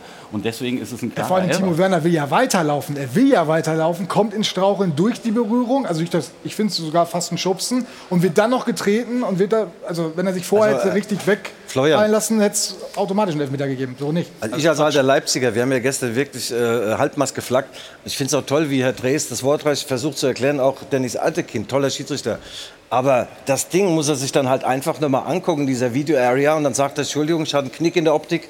äh, das ist ein Elfmeter. Also nicht, weil ich aus Leipzig komme, aber auch, weil ich aus Leipzig komme. Also wenn das kein Elfmeter ist und da gibt es noch Erklärung dafür, warum es keiner ist, da fällt mir was aus der Hose, mein Hotelschlüssel. Aber jetzt, ja, jetzt müssen wir aber äh, Jochen Drees auch die, Da, wo Chance- das Bügeleisen drin ist. Ja. die Chance geben, da auch noch mal ähm, zu antworten drauf. Ja, ich finde es ja, also ich persönlich finde es ja gut, dass Dennis Eitekin sagt, ja, das, was ich wahrnehme auf dem Feld, das ist auch irgendwie maßgeblich. Und ich schaue mir es jetzt nicht an, aber hätte man nicht mehr darauf drängen müssen, dass er sich das einfach noch mal anschaut. Wir haben die Szene ja vorhin gezeigt, ähm, wo, wo, wo wir also stundenlang 17, 18, 19 Mal diese, die, die gleiche Szene vorwärts und rückwärts uns angeschaut haben, bis dann eine Entscheidung kam, pro oder gegen Elfmeter bei Berlin gegen Frankfurt. Also warum in dem Fall nicht nochmal als Schiedsrichter rausgehen in die Review-Era? Ähm, also ich glaube, wir müssen dann unterscheiden, wenn wir beide Szenen miteinander vergleichen, jetzt letzte Woche Hertha und jetzt die Szene jetzt hier bei Union, ähm, dass letzte Woche die Grundlage für die Entscheidung des Schiedsrichters eine ganz andere war. Also der Schiedsrichter hatte letzte Woche was ganz anderes auf dem Feld gesehen, als dass das die Bilder wiedergegeben haben. In dem Beispiel jetzt Union ist die Beschreibung und Wahrnehmung auf dem- des Schiedsrichters ja genauso, wie es sich dann im Bild wiederfindet. Jetzt kann man natürlich sagen, naja, dann geht doch hin und zeige ihm das nochmal, dann kann er es vielleicht nochmal abgleichen, aber ich kann ihm im Bild ja letztendlich nur das zeigen, was er auch auf dem Feld wahrgenommen hat.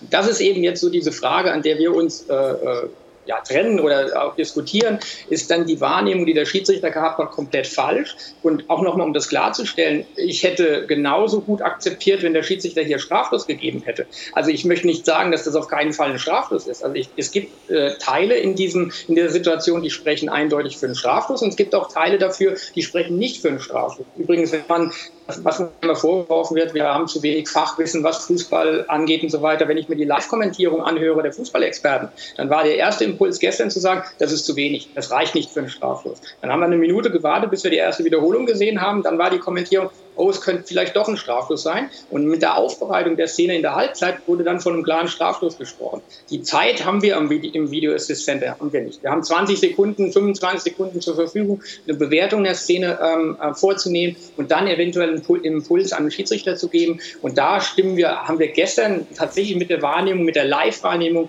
der Experten zustand, äh, ähm, übereingestimmt. Aber nochmal, das ist eine schwierige, eine sehr komplexe Szene. Je nachdem, ob ich auf ein Detail gehe oder ob ich auch die Szene im Gesamtzusammenhang sehe, kann ich da durchaus zu unterschiedlichen Wertungen kommen. Und da muss letztendlich der Schiedsrichter auf dem Feld entscheiden, ob das für ihn ausreicht, einen Strafschutz zu geben, wenn er eine vollständige Wahrnehmung hat, oder ob er sagt, nee, das ist mir einfach zu wenig. Ja, und eins können wir natürlich ja sowieso festhalten, wir werden nie dazu kommen, dass alle immer der gleichen Meinung sind. Es wird natürlich immer auch unterschiedliche Sichtweisen geben. Und äh, ich fand es auch gut, dass äh, Dennis Eitekin äh, gestern dann bei den Kollegen von Sky am Tisch stand und das so erklärt hat, wie es er gesehen hat. Und wenn er dann möglicherweise hinterher sagt, vielleicht hätte ich es doch anders entschieden, dann ist das eben so. Müssen wir auch akzeptieren. Und es gibt aber auch, äh, auch an diesem Spieltag Dinge, die gut gelaufen sind. Szenen, wo man sagt, okay, gut, dass es den VAR gibt. Wenn wir zum Beispiel hier schauen auf die Szene von Schalke Wolfsburg. Das ist auch nicht so einfach zu sehen. Wer spielt da den Ball und ist das ein Foul an Terodde, ja oder nein? In dem Fall geht der Schiedsrichter raus und dann ist es deutlich zu sehen, Stefan. Also in dem Fall gut, dass es da den Review gab oder den VAR, Genau, der sich raus- einmischt. Ja? Genau, dass er rausgeht, sich das nochmal äh, anschaut und auch folgerichtig hier Elfmeter gibt. Richtige Entscheidung, absolut. Aber vom Ergebnis völlig unabhängig, weil er hat ihn eh nicht reingemacht, dann Ja, hätte das er ihn auch nicht nochmal angucken müssen. Und, zwar zweimal nicht. Genau. Aber ähm, Herr Drees hat ja auch vorhin was ent- äh, Interessantes gesagt. Ähm, es gibt sehr viele Graubereiche, aber wir sind in den Schwarz-Weiß-Bereichen sehr, sehr weit gekommen. Das stimmt auch. Und deswegen äh, soll es auch ähm, überhaupt nicht jetzt danach klingen, ähm, Grundsätzlich den, grundsätzlich den VAR abzuschaffen. Überhaupt nicht. Aber lasst doch in Zukunft mehr diese Graubereiche weg. Dann ist auch so ein Elfmeter, der gestern ähm, für Leipzig nicht gepfiffen wurde, auch gar nicht so dramatisch, wenn nicht aber in einer vergleichbaren Situation dann doch eingegriffen wird.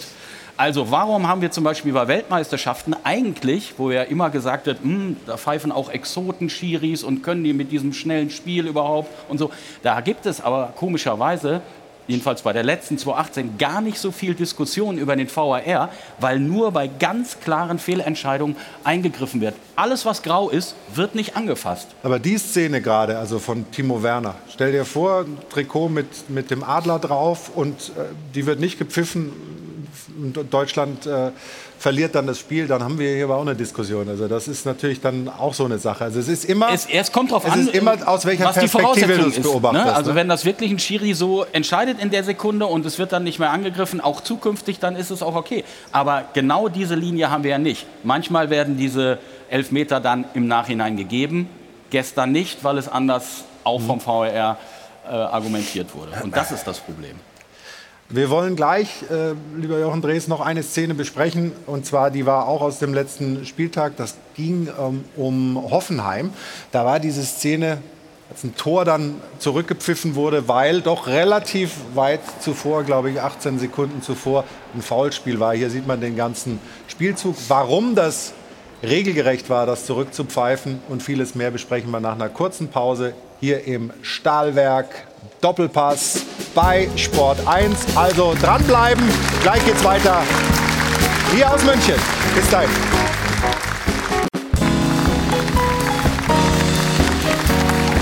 Wir kommen nochmal zurück beim Stahlwerk Doppelpass aus München, aus dem Airport Hilton. Schön, dass Sie weiterhin dabei sind. Jana ist mittlerweile bei uns in der Runde. Und Matti hat hier äh, kräftig gewhatsappt. Ne? Bastian Schweinsteiger hat hier geschrieben, ihm gefällt, Grüße, dein, Grüße, ihm, ge- ihm Basti. gefällt dein Outfit. Und was hat er zum Elfer geschrieben? Er hat geschrieben, das ist ein Witz, ähm, dass das äh, nicht gepfiffen wurde. Das ähm, weiß man als Fußballer, dass das ein Elfer ist. Aber die Szene haben wir ja schon hinter uns. Jochen Drees ist uns nach wie Grüße, vor zugeschaltet. Ich habe äh, eine Szene noch, äh, als Hoffenheim das dritte Tor zurückgepfiffen wurde. Da haben viele gesagt, Mensch, aber das Foulspiel, das wir hier sehen, das ist doch ewig her, bis das Tor fällt. Warum ist es trotzdem regelgerecht, diesen Treffer der Hoffenheimer zurückzupfeifen? Na, ist so, dass es dafür ähm, das entscheidend ist, ob ähm, dieses Foulspiel in der gleichen Angriffsphase stattfindet, in der das Tor erzielt wird. Also sprich, dass es in einem Zug dann in Richtung gegnerisches Tor geht und dann eine Torerzielung unmittelbar äh, resultiert. Ähm, es gibt diesbezüglich keine zeitliche Limitierung. Also wenn man, wenn man sagen würde, ja, es darf nur 10 Sekunden vorher sein oder es muss, darf nur 15 Sekunden vorher sein, also das spielt da keine Rolle. Es geht natürlich darum, dass es dann auch ein klares Vergehen sein muss. Hier hat der Schiedsrichter wahrgenommen, dass am gegnerischen Strafraum der Ball gespielt worden ist. Das kann, kann man nachweislich belegen, dass das nicht der Fall ist. Treffer links am Fuß und auch rechts am Fuß auch noch. Also ein letztendlich evidenter Vorgang. Und dann ist das in einem Zug eine Angriffssituation, die von dort aus startet. Und die Angriffssituation würde aber enden, wenn mal ein Ball quer oder zurückgespielt wird. Ist das richtig? Sobald man, man sieht, dass die Dynamik aus dem Angriff rausgenommen wird, die Mannschaft den Angriff, den ursprünglichen Angriff abbricht, Dann der die gegnerische Mannschaft äh, in einer kontrollierten Ballbesitz bekommt, dann würde die sogenannte Angriffsphase unterbrochen hier neu gestartet werden. Also hat der ein oder andere vielleicht auch noch mal was gelernt in unserer Rubrik. Da fragen wir doch mal den Schiri. Aber Jana, du beobachtest natürlich auch die Netzreaktionen. Fünf Jahre VAR. Was hast du da rausgesucht? Grundsätzlich muss man schon festhalten, der Videobeweis und die Fans, das ist keine Liebesbeziehung und es sieht auch nicht nach einer aus. Also der Tenor ist und bleibt eher kritisch im Netz.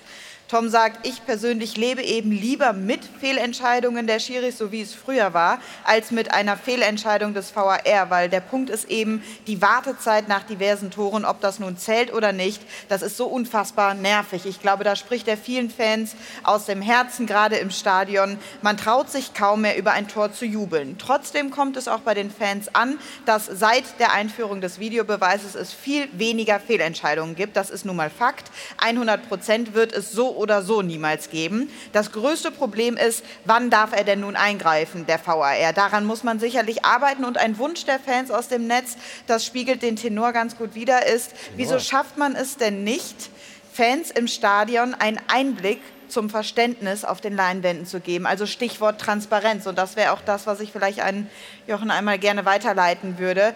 Kann man da in Zukunft nicht mal drüber nachdenken?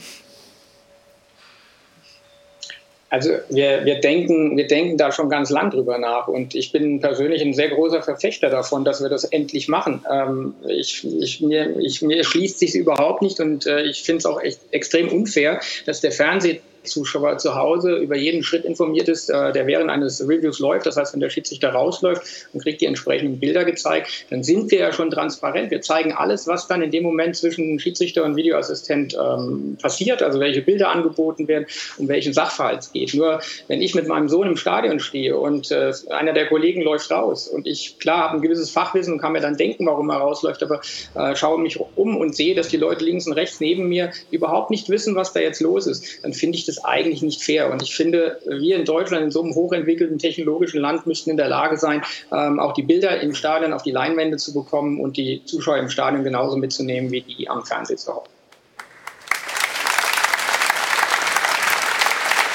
Wie, wie ist es denn mit dem Thema mit äh, Mikrofone die Schiedsrichter auszustatten, Entscheidungen durchzugeben. Möglicherweise, ich habe von Ihnen gelesen, äh, dass Sie gesagt haben, auch, dass äh, Sie sich vorstellen können, dass Trainer Entscheidungen challengen können. Wie realistisch sind diese Dinge, was die Umsetzbarkeit in näherer Zukunft angeht? Ja, man, man, könnte ja unabhängig von der Bereitstellung der Bilder im Stadion durchaus darüber nachdenken, ob der Schiedsrichter zusätzlich danach noch eine kurze Erklärung macht über, über, das Mikrofon. Aus meiner Sicht kann die Erklärung nur im Nachgang dann erfolgen und nicht während, der, während diese Überprüfung läuft. Ähm, da müssen sich konzentrieren die beiden auf das, was da, äh, was da fachlich zu diskutieren ist. Aber im Nachgang könnte man das natürlich machen in der Richtung.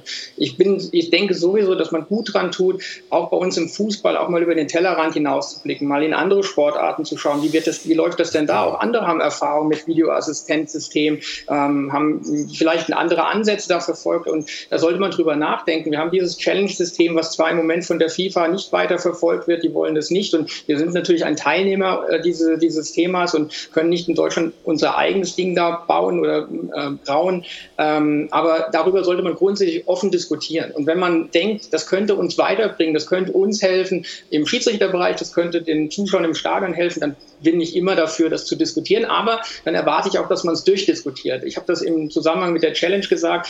Wenn man dem Trainer so eine Challenge einräumt, machen wir es dann so wie im Hockey, dass in dem Moment, wo er falsch liegt die ursprüngliche Entscheidung bleibt, dass er dann äh, danach keine Challenge mehr hat, verliert er wie im American Football dann eine Auszeit oder in unserem Fall vielleicht eine Auswechslung. Also das heißt, wenn man solche Themen angeht, sollte man sie dann aber auch bitte bis zum Ende durchdiskutieren. Aber sie werden diskutiert und hoffentlich offen und transparent, so wie wir das heute erlebt haben mit Dr. Jochen Drees. Vielen Dank für die Zeit und Grüße. Das war, da fragen wir doch mal den Schiri. Da fragen wir doch mal den Schiri. Wurde präsentiert von Das Örtliche. Ohne Ö fehlt dir was. Und damit sind wir fast am Ende dieses Stahlwerk Doppelpass angekommen. Aber Jana hat noch ein paar Sachen auf der Pfanne. Unter anderem, glaube ich, Geld, was eingesammelt wurde. Ne? Ja, wir müssen einmal wieder Danke sagen an unser Publikum, namentlich an Tino und Katharina Katzmann, an die Donauwörter, an den SV 1880 unter Pörlitz und VfL Markhausen. Es sind insgesamt rund 100 Euro zusammengekommen. Dankeschön. Alles wie immer für den guten Zweck am Ende der Saison. Dann habe ich noch zwei Sendehinweise für Sie. Zum einen morgen Abend. Rudi Brückner meldet sich mit seinem Fußball-Talk am Montagabend um 21 Uhr. Auch dort wird das Thema Videobeweis eine Rolle spielen. Er hat unter anderem zu Gast Bernd Heinemann. Und am Mittwoch, da kicken dann die Topstars auch für den guten Zweck beim Match Champions for Charity. Nowitzki lädt ein, unter anderem mit dabei Chris Kramer, Mick Schumacher, Kevin Trapp, also die Namen, die Liste der Namen äh, der Topstars ist wirklich lang. Ab 18 Uhr live auf Sport 1 Champions for Charity. Und wenn wir beim Thema Topstars sind, habe ich noch eine Sache zum Abschluss aus dem Netz. Aufmerksame Zuschauer haben festgestellt, Gerard Piquet ist heute im Dopa. Fast. Also ich kann verraten. Oh ja. Und Shakira davor. Also ich bin wunderbar getroffen, finde ich. Super Bild. Ich gehe da mal auf Spurensuche, ob das wirklich Gerard Piquet ist. So.